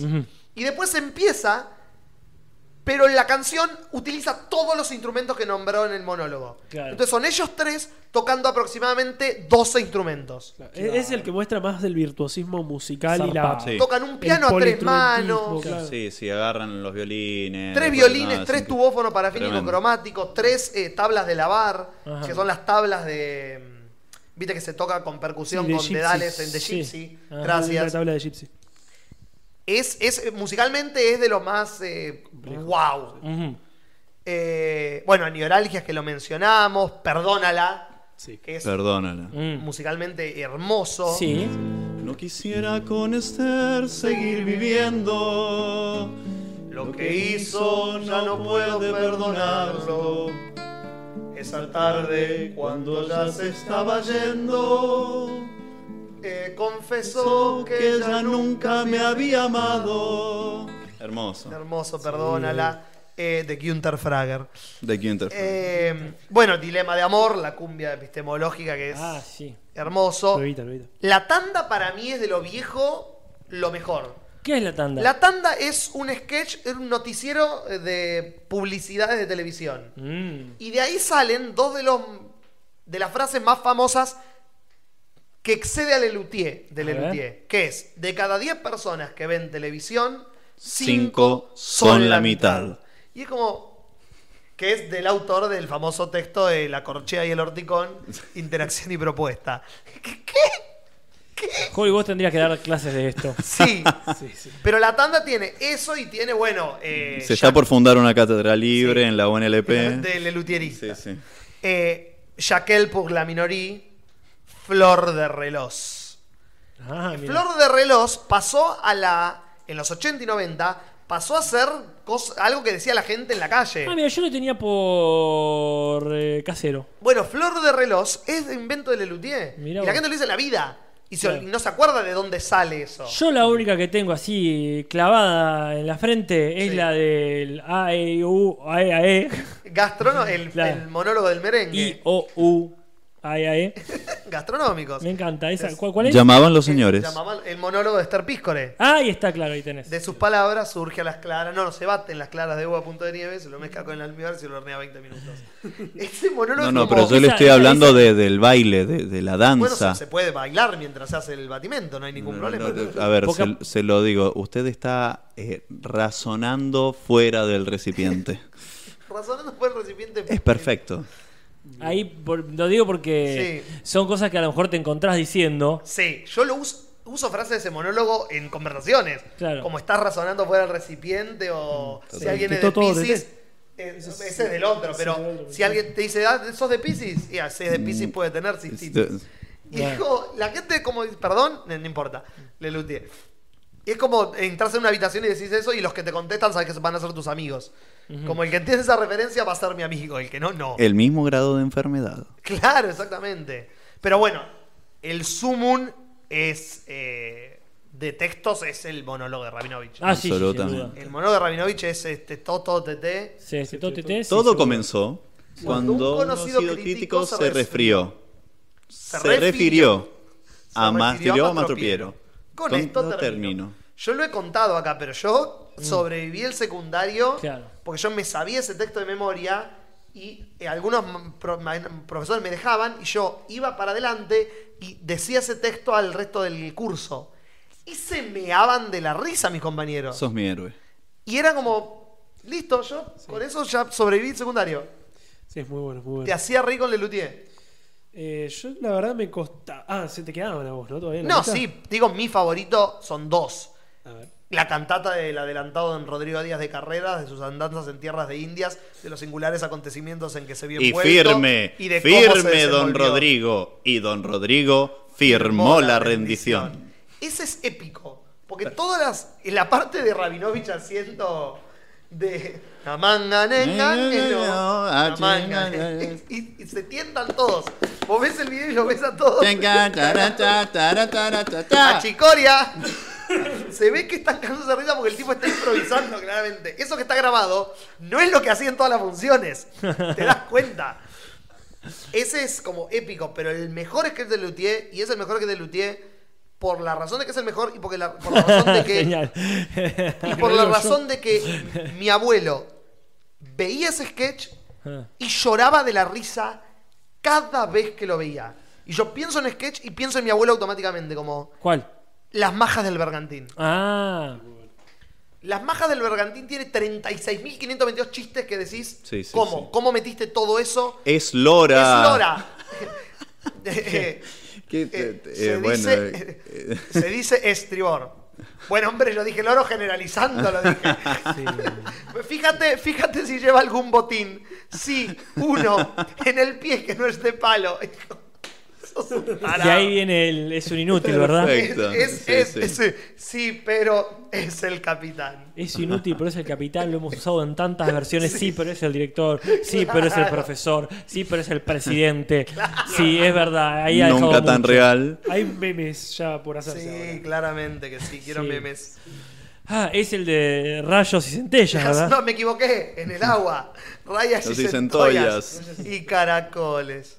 No, no, caracoles está bien. Me equivoqué en el tono. Hay uno de ellos, ¿verdad? Que es fanático de los caracoles. Sí, Núñez Cortés. Ese tiene una anécdota hermosa de cómo hizo saltar la térmica en un hotel, ¿no? Sí. Qué bárbaro. Coleccionista, buceador y coleccionista de caracoles. Hermoso. Enólogo. ¿Cuál es? Etnólogo. ¿Qué? qué? Enólogo es de los vinos. Sí, claro. Sí. Etnólogo creo que es. Es de- de los insectos. Sí. Ah, Así que sí, está bien. ¿Ustedes cuáles tienen? A mí me cuesta pensarlo, o sea, me cuesta como definir algunos, Hmm. pero trato de pensarlos por los que me llevaron a querer ver más de Lelutier. Claro. Por ejemplo, el primero que a mí me causó eh, gracia, o el primero que vi y recuerdo haberme reído mucho, fue como mencionó ya Julis, eh, Perdónala. Sí.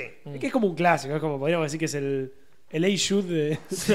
¿no? Es el starter pack de, Claro. de fanático de Pero creo que el que más me causó gracia y que me, me- me acuerdo que lo veía una y otra vez y que no es tan. No sé si es de los más así, más hitazos, es quien mató a Tom McCoffey. Oh, Es un es algo que me causa, ta- pero tanta gracia, que lo sigo viendo 100 veces y me sigue causando gracia. ¿Cuál es, Varano? Eh, quien mató a Tom McCoffey es como si fuese una parodia del cine negro. que de un cap- o de un capítulo de una serie tipo La Ley y el Orden vieja. Sí, Ah, podríamos generar un paralelismo con un policompañeros. Sí. Ah. Porque viene en ese tono de cine negro que- Traducido al español neutro. Claro, hablando en español neutro, qué sé yo, de porque eran dos policías de Manhattan. De Manhattan. Ajá. que van a eh, investigar el caso de Tom McCoffey, que es un músico de jazz que es asesinado. Claro. Eh, y bueno, nada, está buenísimo porque primero que hace gala de los capos que son ellos tocando, porque es, un- es una banda de jazz que Claro. está tocando casi todo el tiempo. Piano, bajo y Y batería. y la rompe. claro. Y la rompe. Y ahí está, bueno, Marone tocando el contrabajo. Rabinovich tocando la batería con un swing impe- impecable. Sí. Y bueno, obviamente. Núñez, Núñez Cortés Cortés descosiendo descosiendo el el piano. Y tiene, bueno, las actuaciones, la parte actuada de eh, Musdoc y de Y Pucho. eh, Pucho. Claro. Eh, qué para- finado tan desafinado. Es hermoso. Ese, ese chiste es Perfecto. Las canciones a mí me encantan, justo las estábamos mencionando Sí. con Juli, porque eh, la gracia es que eh, la negra, que es la mujer de Tom McCoffey, Que es Núñez la- Cortés. que es Núñez Cortés, que es una negra que, que es ciega, que se cree polaco, que no sabe que es negro. no sabe que es negra, Por eso toca Chopin. y, que por eso toca Chopin, y que por eso... eh, y que empieza aparte introduciendo el personaje contando cómo vivía en su casa, que eran muy unidos, Sí. porque vivía mucha gente en su, en su cuarto. Y bueno, tiene esas canciones como, por ejemplo, eh, Profunda Prof- repugnancia. Vieja mula borracha. ¿Alguna que se pueda escuchar ahora? Hay No. una que es muy linda, que a mí me gusta mucho, que se llama Despertar a tu lado, nena. Y dice así. ¡Ah!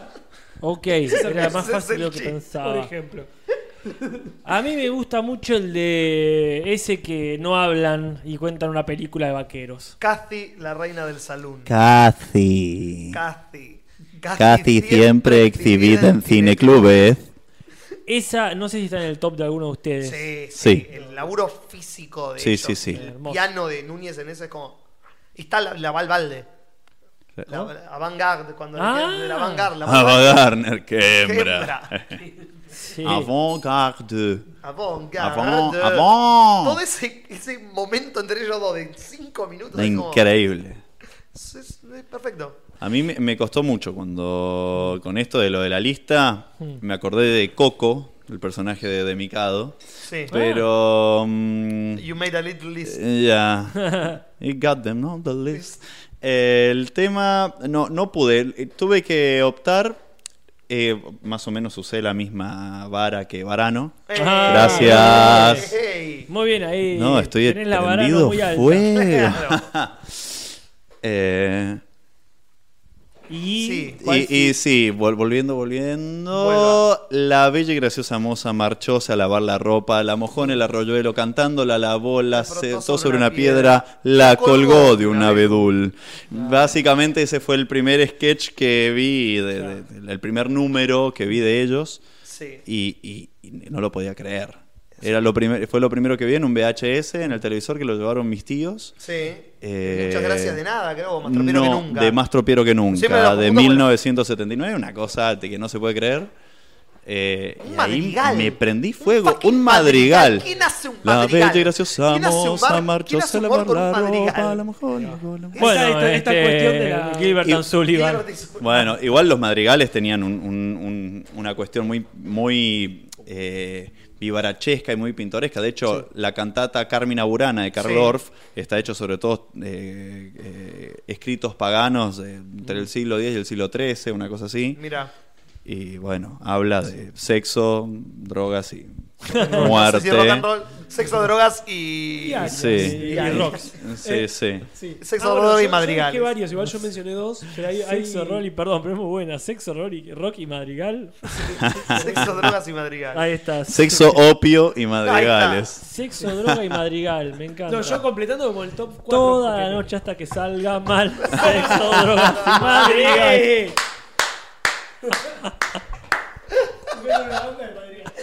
Así se tendría que llamar este, este podcast Sí, específico. el del 219. El del Este, sexo, droga madrigal madrigal. toda la noche hasta que salga mal. Pues la verdad que qué complicado que está hoy hacer el podcast. Menos Y mal bueno, que está la se muchacha. está grabando. Ya fue. Ah. Se está grabando, sí. Se está grabando sí, sí, sí, se está grabando. No todo de corrido, te digo. Ah, bueno, pero pero bueno. en partes. En parte, sí. Bueno. A mí creo que, obviamente, este, se Tito TT y Esther Piscore son Sí, geniales. claro. Uno los tiene en su top 5, ponele. Pero mi top 1 es Sí. eh, La gallinita dijo Eureka. Ah, Pero no por todo el sketch en sí, que está muy bien. Sino por ese hermoso, hermoso momento que uno ha retomado, retomado, retomado toda Sí. la vida, mental o verbalmente, o física incluso. Sí. Que es el maravilloso, sutil, la- lo, lo mejor y oportuno, déjame vivir. déjame vivir Déjame de vivir. El Déjame Sí, vivir de sí. Rabinovich Déjame es vivir. una maravilla, porque es cualquier persona haya Que convivido más de... un día. Las, Sí, sí. nuevas, las nuevas generaciones lo usan, son herederos de ese término y no saben de dónde proviene, es Claro. muy probable. Déjame vivir. Yo que en realidad, sí, es la entelequia del ruego a un niño. El dejar vivir ese es tan sentido y uno, uno ya lo conocía desde antes. Desde antes lo, conocía como que niño. se lo dijeron sí. a uno. Sí, sí, sí, nos acompañó toda la vida y Lelutier lo ilumina de pronto la voz del universo y dice, déjame vivir. Desde una desidia desesperada. Me estaba olvidando, el otro era mm, la Serenata Mariachi, que ya la mencioné Sí, hace un la rato. Serenata Fue la otra que me llevó a, bueno, estos tipos no me puedo perder absolutamente nada. Ajá. De cómo, eh, mm, cómo van interlazando las, las- las palabras que le dicen cada uno a María Lucrecia y termina siendo un desastre y se termina yendo al carajo justamente Es por raro. eso. Es una cosa increíble. eh, el, el nivel operático de la hija de Cipión. Claro. Yo iba a mencionar una de La esas hija de como mi Cipión favorita. a Sí. tres pianitos. Increíble. A tres pianitos lo hacen es más, nada más. incluso está la versión del Grosso Con concierto que para mí es con una la poronga Con la comparación. camerata Bariloche, a ver, es más épico. Pero no. Porque es lo que quiere ser la hija de Cipión, que es una ópera, ¿no? Claro. Pero Sí, hacerlo a tres tres y que suene como una ópera. Es hermoso. Ya está, chao, chicos. ¿Cómo? Y aparte, como la inteligencia de los tipos para dar vuelta a frases, eh, por ejemplo, en, en la de. En la caída del dios Brotan, cuando Sí. larga la puteada en alemán con la traducción en vivo de Marona. eh, descendiente directo en primer grado de una cortesana de dudosa moral. Es Hijo de perfecto. puta. Perfecto. Sí. Acá Varano no sé si nos está Está compartiendo. tratando de sacar algo. A ver. Sí, perdón, ¿no? ¿estás hablando al micrófono? Sí. perdonen. Ahí está. No, que Ah, justo yo sí. estaba, estaba probando eh, la hija de Cipión porque hoy estuve tratando de sacarla. Ajá. Justo tratando de acordarme. de- En guitarra. En guitarra, imposible. Facilísimo lo tuyo. A ver si me, si me sostenés acá. Yo te, Es como sosten- sacar te sostengo los dos micrófonos. Salón en flauta. Sería algo así.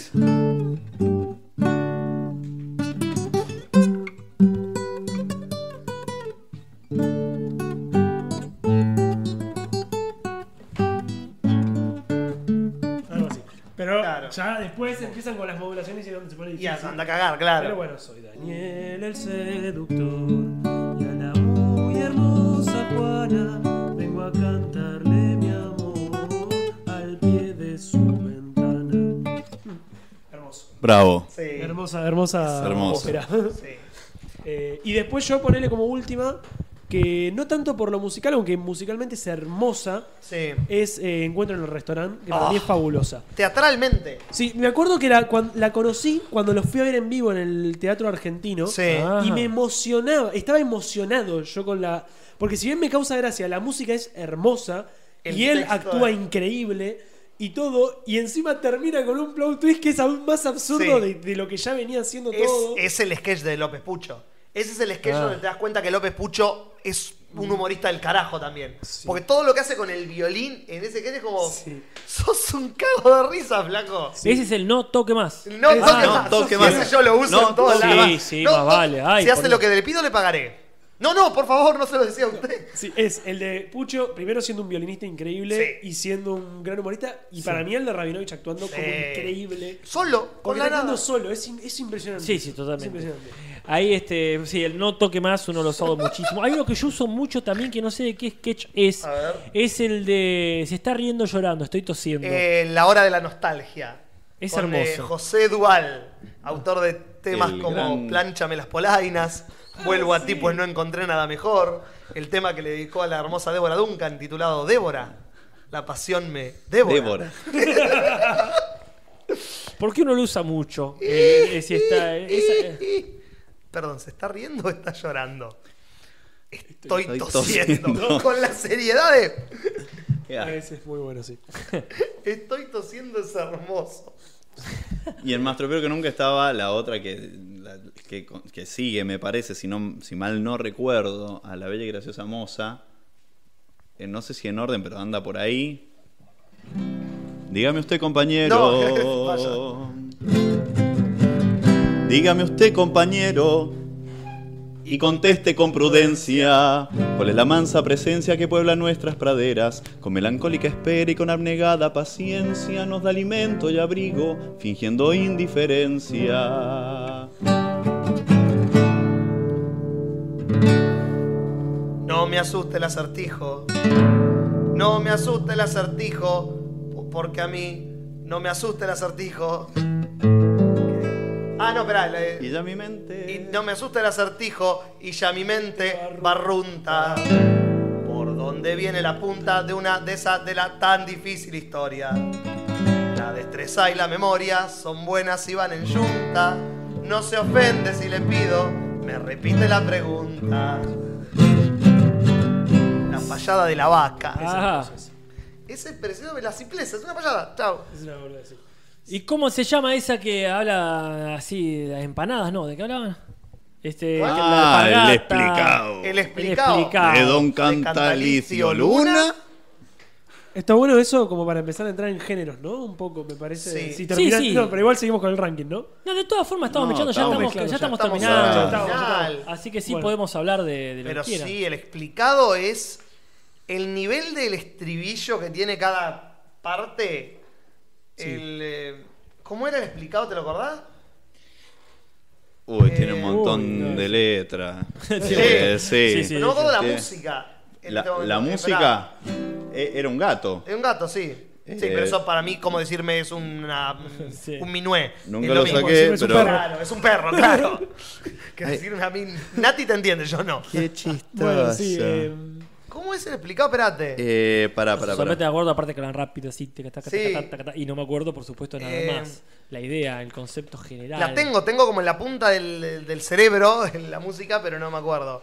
Bueno, decías Varano, por favor, de que No, querías que- hablar algo de estilos que Claro, utilizan. algo que a mí siempre me gustó de Lelutier, o una de las cosas que me gustaban, además del humor y además de todo lo que ya hablamos, Sí. es la capacidad que tenían de adaptarse a géneros musicales concretos y hacerlos prácticamente Mm. como un. A ver, ¿cómo explicarlo sin, sin irme por las ramas? Que es. Hacen que una canción que es, que es un bolero tiene que suena a un bolero. Claro. Perfectamente a bolero. Es que los tipos estudian la música por un año por lo menos mientras escriben un tema. Entonces eso es increíble, no sé, si hacen una payada, suena una payada, típica payada. Si hacen una, una cumbia, suena a cumbia perfectamente. Y eso es algo que siempre me pareció increíble. Y si hacen una ópera, suena a ópera. Sí. Es como eso es impresionante.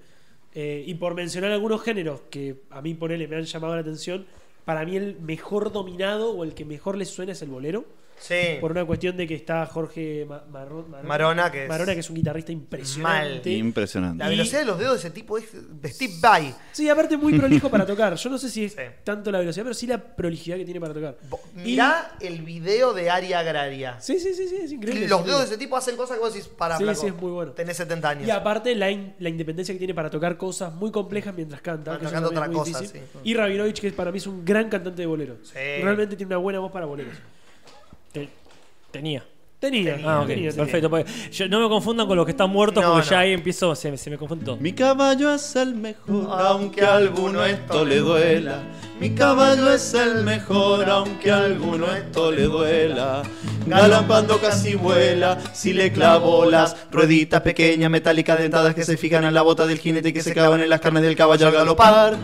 Ah, Pau, pa, pa, pa, pa, pau, pa, para, pa, pa, pa, y ba, ba.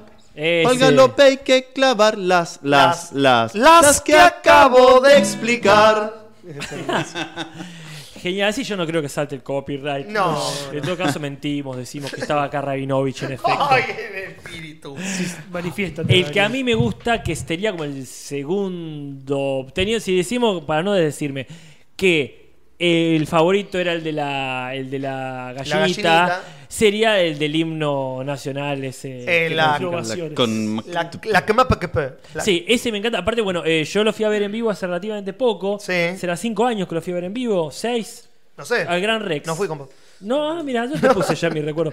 Pero fui con mi familia, una salida muy rara. Fuimos al Gran Rex, me parece. Sí, sí, no sí. sé qué, cómo se llama espectáculo, pero era, seguimos robando con lo mismo. Sí, sí. Pero muy bien, por supuesto. ¿Qué, más queremos? Y este y ahí fue un placer porque fue ver eso. Recuerdo que ya ahí mentían ya alguna que otra gente nueva. Pero, Sí. este, pero este sketch es más- No, la comisión es uno de los más inteligentes y es eterno. Sí, sí. El, eh, cuando hablan de poner el. cambiar el, en el país enemigo.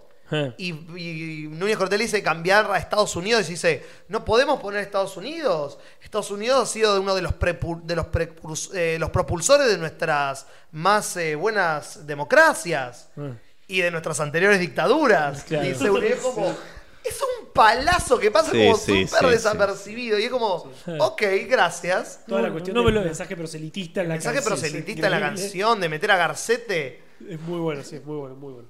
Hay que, hay que cambiar el, el año de la revolución. Porque la revolución fue en 1812. Y Garcete no rima con 12.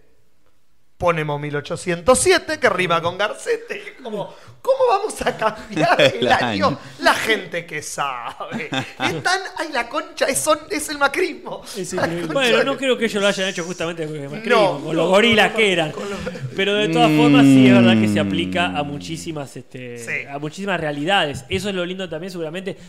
No, no estuve en otros países viéndolo, pero No. si lo haces en cualquier otro país, por lo menos de Latinoamérica, se entiende. Se van a identificar, Eh, eh. Eso, eso es una, una triste unidad que tenemos. Lamentablemente, sobre Ajá. todo ahora. Ese a mí me encanta. El Hashtag picarón, de cómo era. Chiquilín picarón Ese. y dame el coscorrón. Pero bueno, no. El maestro Mancha. Hemos, hemos hablado poco de, mm, de estos personajes nuevos que han aparecido, como dijo Casper. Yo tuve, bueno, yo vi la formación Nueva. eh, hace poco, luego de haber visto eh, una de las últimas funciones que fuimos nosotros tres No, puntualmente, sin conocer- conocernos, fuimos los tres. fuimos al Teatro Argentino, Pero no nos veíamos hace un montón. Diciembre del 2014, a verlos aquí al Teatro Ah, no, Argentino. no, no, no. Diciembre de 2014 no. Sí, antes de que No, muera No, pero Rabinovich. yo no, yo fui, creo que fue en abril del 2012. Ah, mucho Seguro antes. fui también a esa porque lo iba a ver en Bueno, el yo, no, argentino yo no vivía acá en La Plata. Yo, yo fui a esa cuando Rabinovich ya se veía flaco. Claro. Oh, Ra- ya lo veías, lo veías a Rabinovich, no, pero Rabinovich siempre fue morrudo y me acuerdo de esa función que la voz de él estaba como acá, en la función. Y fue la función y yo vi la función y él cantaba y hacía todo, ¿eh? Y tocaba todos los instrumentos. Pero algo notabas que era como, ah, concha, algo está mal acá. Creo que cuando yo lo vi, eh, hay un hay uno de los temas o sketches que él toca la tuba o algo así, puede ser. Sí, en Pepper Clemens. Ujú. Claro, esa es la, eh, ¿Toca una tuba? Sí. Sí. Bueno, cuando yo lo fui a El ver. Bass Pipe. Bueno, Sí, cuando sí. yo lo fui a ver, no lo tocó directamente. Claro, Lo otra persona. Ah, Había no, un tenés sesionista razón. Sí, la tuba blanca. La esa. tuba blanca en Sí, Un sí, sesionista sí, de sí. tuba, ponele, porque ¿para qué mierda va a estar el tipo Bueno, eso lo, to- cantando eso lo con el tocó- frío que tenía, cantando su poca vida Claro, haciendo el tema eso. de los, de los reemplazos que mucho se habla, yo fui a- en mayo al Gran Rex Sí. a, a ver que ya, ya no estaba ni Daniel Rabinovich ni Núñez Cortés, con lo cual dije, bueno, eh, si, no, si me pongo a prestar atención a que estos dos no están, la voy a pasar como el culo. Claro. Entonces voy como si fuera virgen de este show a, a ver con qué me Es encuentro. como la gente que va a ver Queen. Y arran... Claro, Puedes pensar que no está bueno, Freddie Mercury. No vayas. Claro, No vayas. Claro, claro, O sea, claro. No, bueno, sí me El ha tema, pasado. es que, el, sí. tema, el tema es que ahora eh, lo primero que hicieron fue entreteniciencia familiar, Sí. Ajá. Que es Hermoso. Moonstock. Es Moonstock. Es Es Moonstock la vida. Moonstock. eh, Ah. eh, Solo. ese, solo. Y lo veo aparecer a, a Martín O'Connor, es excelente. que no tiene, no sé si tiene algo que ver con Claudio acá, como nos dijo hace un rato nuestro. sí. Y lo que dijo, No, que sí. nadie se engaña. ¿Está bien? Creo que tenga que ver. No tiene que ver. No. Eh, el, eh, Era el hijo de golpe. el- no sabemos. No sabemos. Claro. Y la verdad que me sorprendió para bien, porque Sí. la pasé bárbaro teniéndolo a Moonstock, que incluso en la cabeza fue una excelente versión del presentador de entreteniciencia familiar. Sí. Y sí me chocó, el único momento en el que me chocó de toda la presentación eh, fue Ya no te amo Raúl, Claro. cantada por Turano, por Tato Turano. ¿Portado Turano? Ah, pensé que. Que estaba muy bien, Sí. estaba muy bien, pero es tan Rabinovich Es que las cosas. que me costó, e- eso sí me costó, lo demás pude, Es que, tipo, negro, bueno, Igual cambiaron, cuando se murió Rabinovich, Tato Turano está en Lelutier como reemplazante desde el 99. claro, ¿no? sí, hace un montón, totalmente. Pero cuando muere Rabinovich, los ponen oficialmente a Tato Turano y a Martín O'Connor, los dos a reemplazar a Rabinovich. Rabinovich Sí. era tan grosso que necesitaron dos seres humanos para combinar el talento de una persona. Uno arriba del otro. Uno arriba del otro con un sobre todo. ¿Usted tiene problema con la juxtaposición? No, no he recibido queja alguna hasta ahora. Bueno, muchachada, ha quedado mucho sin decir. No hemos hablado de los jóvenes de hoy en día. Increíble, Este, no- sí, Uf. no, a mí, bueno, ese, ese justo no mucho no me distinguen el gusta, mal la del verdad. bien. Porque es medio predecible, pero la verdad que Sí. es, es muy simpático y No seguramente. le- hablamos de Sí. la polémica de sus ideologías. No, del. No, bueno, de- mencionamos un poquito. El gorilaje del Son- ser Pero viejo. eh, yo me parece, me parece perfecto. Banco mucho que trabajen para la gente que más los banca. Es decir, este, debe haber, o- hay obviamente variopintos seguidores, pero su base es esa, gente porteña, es como, sí. Sí, pero no. A ver. Yo he ido a ver Lelutier Sí, desde Un encanto con humor sí. al día de hoy todos los espectáculos que hicieron. Ajá. Y podés ver en el público un abuelo, un hijo, un nieto y un bisnieto. Ajá. Mínimo tenés cuatro generaciones de gente cagándose de risa del mismo chiste. Yo entiendo que por ahí respondan a un público más de cierta ideología. Más conservadores, pero Mm, bueno. No creo, ¿eh? No, no, No Miranos sé. a nosotros. No, No a ver, sé, yo fui con claro. toda mi familia. Para mí eh, son ellos, en realidad. No, hay- ¿cómo? No, para mí no es su público, sino ellos. Claro. me parece. No, pero a mí me parece coherente. Si bueno, está bien, ¿qué, qué vas a hacer? Más allá de que en los 90 te vea cualquier persona, como era mi caso, o de que ahora, como te decía, fui con mi familia, y este, desde mi viejo recontra peroncho hasta mi vieja indigenista y mis hermanas recontra zurda, todo bien, pero la, la- a ver cómo sería el origen de esta de este movimiento y me parece genial que sea conservador si no ellos vienen a romper el conservadurismo de ciertas expresiones artísticas Claro. Totalmente. pero eh, son gente grande Muérete de un héroe o vive lo suficiente para haberte convertido en un villano. y sí porque ahí perdón yo sabes En lo un que pasa macrista. En un macrista, porque yo te entiendo que, obviamente, que sean sean recontra radical. Me entiendo perfecto que sean realmente peronistas si lo quieren ser. Pero sí, hay ahí también un macrismo que uno ya no perdona. Este, Yo lo asocio mucho a Brandoni, a Mustok. Me parece gente muy de ese estilo que es, señor, llámese a silencio. Claro, no hace Ah, falta su opinión. No hace falta que opine, o sea, hace falta su opinión en un montón de cosas. Sobre humor, teatro, música, no Pero sobre política. sí. Sí, es como que quedó como. lo- A mí me da pena esto de que hayan quedado a. No, no, no, la marchita. Ah, perdón, perdón. Ahí no salta el copyright. No, está bien. Me da pena que hayan quedado relegados cuando hablan fuera de lo que es sus shows Ajá. a la figura de viejos vinagres. ¿no? Es Y como- ese, es- ese es el Por ejemplo, la película de la que estábamos hablando con Julis, en la que actúa mudo. el cuento de las comadrejas. El cuento de las comadrejas es el cuento de los viejos vinagres. O sea, Claro. es eso, porque es Brandoni, Oscar Martínez y Mudok.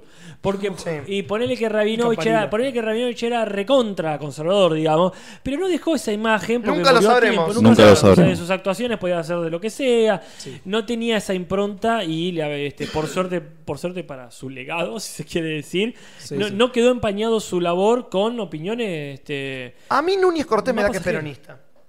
qué sé yo, Me da la imagen ser. de que es el, debe ser el más. Eh, mira, dijo, Zurdo de todo. dijo que lo de Bolivia no era tan grave. Que Núñez no Cortés, ¿cuándo salió a hablar? No salió a ¿Dijo en hablar. serio? No, no da, no. No, no. Vos verdad es eso. Sí, Fake sí, news. Varano, Varano. Llegué a pensar. Avaló el- el atentado a Llegué la a pesar 1600 1600 kilos. No me parece, pa- en el caso de ellos no me parece para Eso nada si no fue en el importante peronismo tema. no ¿Cómo? podría haber Sí, sido, claro. obviamente. Ah, no, mira, no sé. Yo sé que la verdad no, este, no, no tendrían que ni nosotros tampoco meternos en estas cuestiones. No, claro, pero tarde. No, yo No. quería armar quilombo. nomás. meternos más no está perfecto, pero en el sentido. No, pero es un punto a, de- a destacar, de hasta, hasta qué punto se involucra el producto artístico de, Mm. de- de- de- de los artistas que nosotros consumimos Sí. con su ideología, Eh. siendo que no está del todo... al- Como decías vos, ¿qué tanto podemos saber sobre la ideología de Rabinovich? Además, siendo que no se vuelca en su arte. No, Claro. eh, ahí está, por eso No, digo. no se eh, representa. A no ver, se representa. Y pero tampoco es sorpresivo. Decir, Ay, ¿quién lo hubiera pensado? Un eh?" hombre de 70 años es Ya, ya, conservador. sí, sí, cual, eh. Claro. por, por mucho que haya mojado las patas en la fuente en el Claro. 45, es como, ah, y sí, ¿qué, vas, qué van a decir? Nada, ahí es como decir, Todos "Ay, moriremos fachos. Bueno, Exactamente. fachos del mañana. Siempre, sí. Sí. Muchachada, yo voy a poner un audio que es el de la encuesta que quedó pendiente Ah, de Mariela, que es la que se encarga de encuesta. Ya les adelanto, por lo menos me parece que así había quedado la cosa, Sí. que la encuesta que viene va a ser momento favorito de, de, de Lelutier. Pero este tendría sentido. tendría, pero este es el que quedó pendiente. A ver. Sí, Natalia. No le preguntamos. Y ahora la encuesta semanal. En principio, como siempre, quiero agradecer a todas las personas que han participado de ella. Y la encuesta de esta semana es Mejor caída del año. En el puesto 5 tenemos a Caída del peso, Incaída del dólar. En el 4 tenemos la caída de la computadora de Nati, Pray for computadora de Nati. En el puesto 3 tenemos la caída de Julis al descubrir los. En el puesto 2 tenemos a Sergio Denis, caída desde el escenario. Y en el puesto 1 tenemos la caída del gobierno de Macri, entre paréntesis, Cato. Y bueno, esos fueron los resultados de la encuesta de esta semana. Bueno, gracias, Gracias, Mariela. Mariela, en diferido. Bien, reconta diferido, Sí. viaje en el tiempo de Mariela, muchas gracias. Bueno, ya nos vamos despidiendo. Muy sano. Eh, la verdad que nos hemos dado. Y ya son las 12 del mediodía, más o menos. Sí, Sí, nos sí, hemos sí, dado el gusto de hablar eh, largo y tendido de, de Lelutier. Creo que hemos cumplido con nuestro cometido desde hace también varios, varios años. Varios. Ahí el podcast más pedido de facto venía siendo como el tema que no nos animamos a tocar porque nos abarcaba demasiado. Por suerte encontramos gente con más talento que nosotros para que se ocupe de la parte que a nosotros nos queda muy, muy grande. Sí, No sé, pero te dijo que está lento. Talento. Eh, bueno, nosotros agradecemos, para mí es un honor enorme. Eh, siento que nos quedamos cortos, igual dos horas Siempre no nos vamos a quedar alcanzan corto con ni una en pedo. Banda que tiene 50 años de carrera. Totalmente. Totalmente. Bueno, sí, yo la verdad que me encanta participar del podcast, así que buenísimo. Sí, podrían haber quedado cosas para mencionar, pero creo que estuvo bastante completo el apunte, ¿no? Sí, bueno, por suerte hay internet. y- Repaso, sí. Claro, la próxima tocamos más temas, por ejemplo. Claro. Claro. Totalmente. Muchísimas gracias por haber venido, Franco. Muchas gracias por venir de vuelta, Varano. Gracias, Lumen, por Placer. hacer el esfuerzo de que esto se escuche dignamente. Julis, ¿algo para decir? Muchas gracias. El martes que viene ya tenemos de vuelta eh, aparentemente a Natalia. Así que muchas gracias.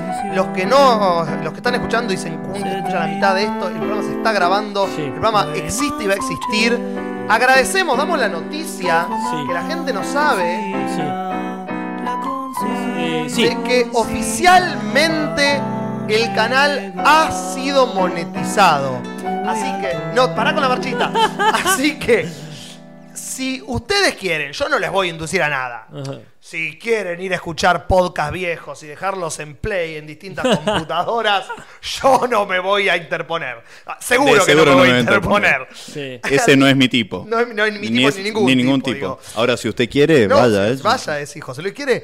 eh, De todas formas, Sí. el, el principal aporte que pueden hacer siempre Claro. es desde la página de Patreon o el- con los links de Mercado Pago, donde pueden dejar una difer- diferentes tipos Claro. de, de colaboraciones. Le, agradecemos a Bárbara Ramírez que se suma. se suman. Sí, y de vuelta a Melissa Yu dice Sí. que reincide Me eh, gusta. en los aportes. Muchísimas gracias porque se nos está haciendo muy complicado hacer esto. Sí. Así que no, realmente, así que bueno, ahí mandamos a arreglar una consola. Vamos, mira, ya te digo, la semana que viene no va a ser en la Casper No, Cueva. claramente. Porque claramente algo está funcionando mal con la internet o algo así. Así que seguimos probando nuevas formas y ojalá tengamos para decirles nuevas noticias Claro mucho mejores sí. dentro de poco. Por lo pronto, recuerden que el 21 de diciembre lo hacemos en vivo. En vivo en Bill Teatro, que se pueden venir, es un sábado, va a ser temprano para que sepan volver, así que vayan preparando sus planes para ese día Sí. copar Bill Teatro. Exactamente, alrededor de las 7 de la tarde. Más o menos, sí. Les vamos a esperar, así que bueno, pero por esta semana,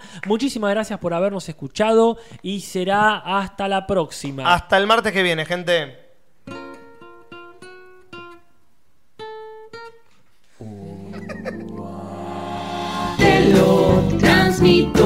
Así nomás. Buenas noches, podcast en vivo en YouTube. Comunidad y. Placer si cruzo me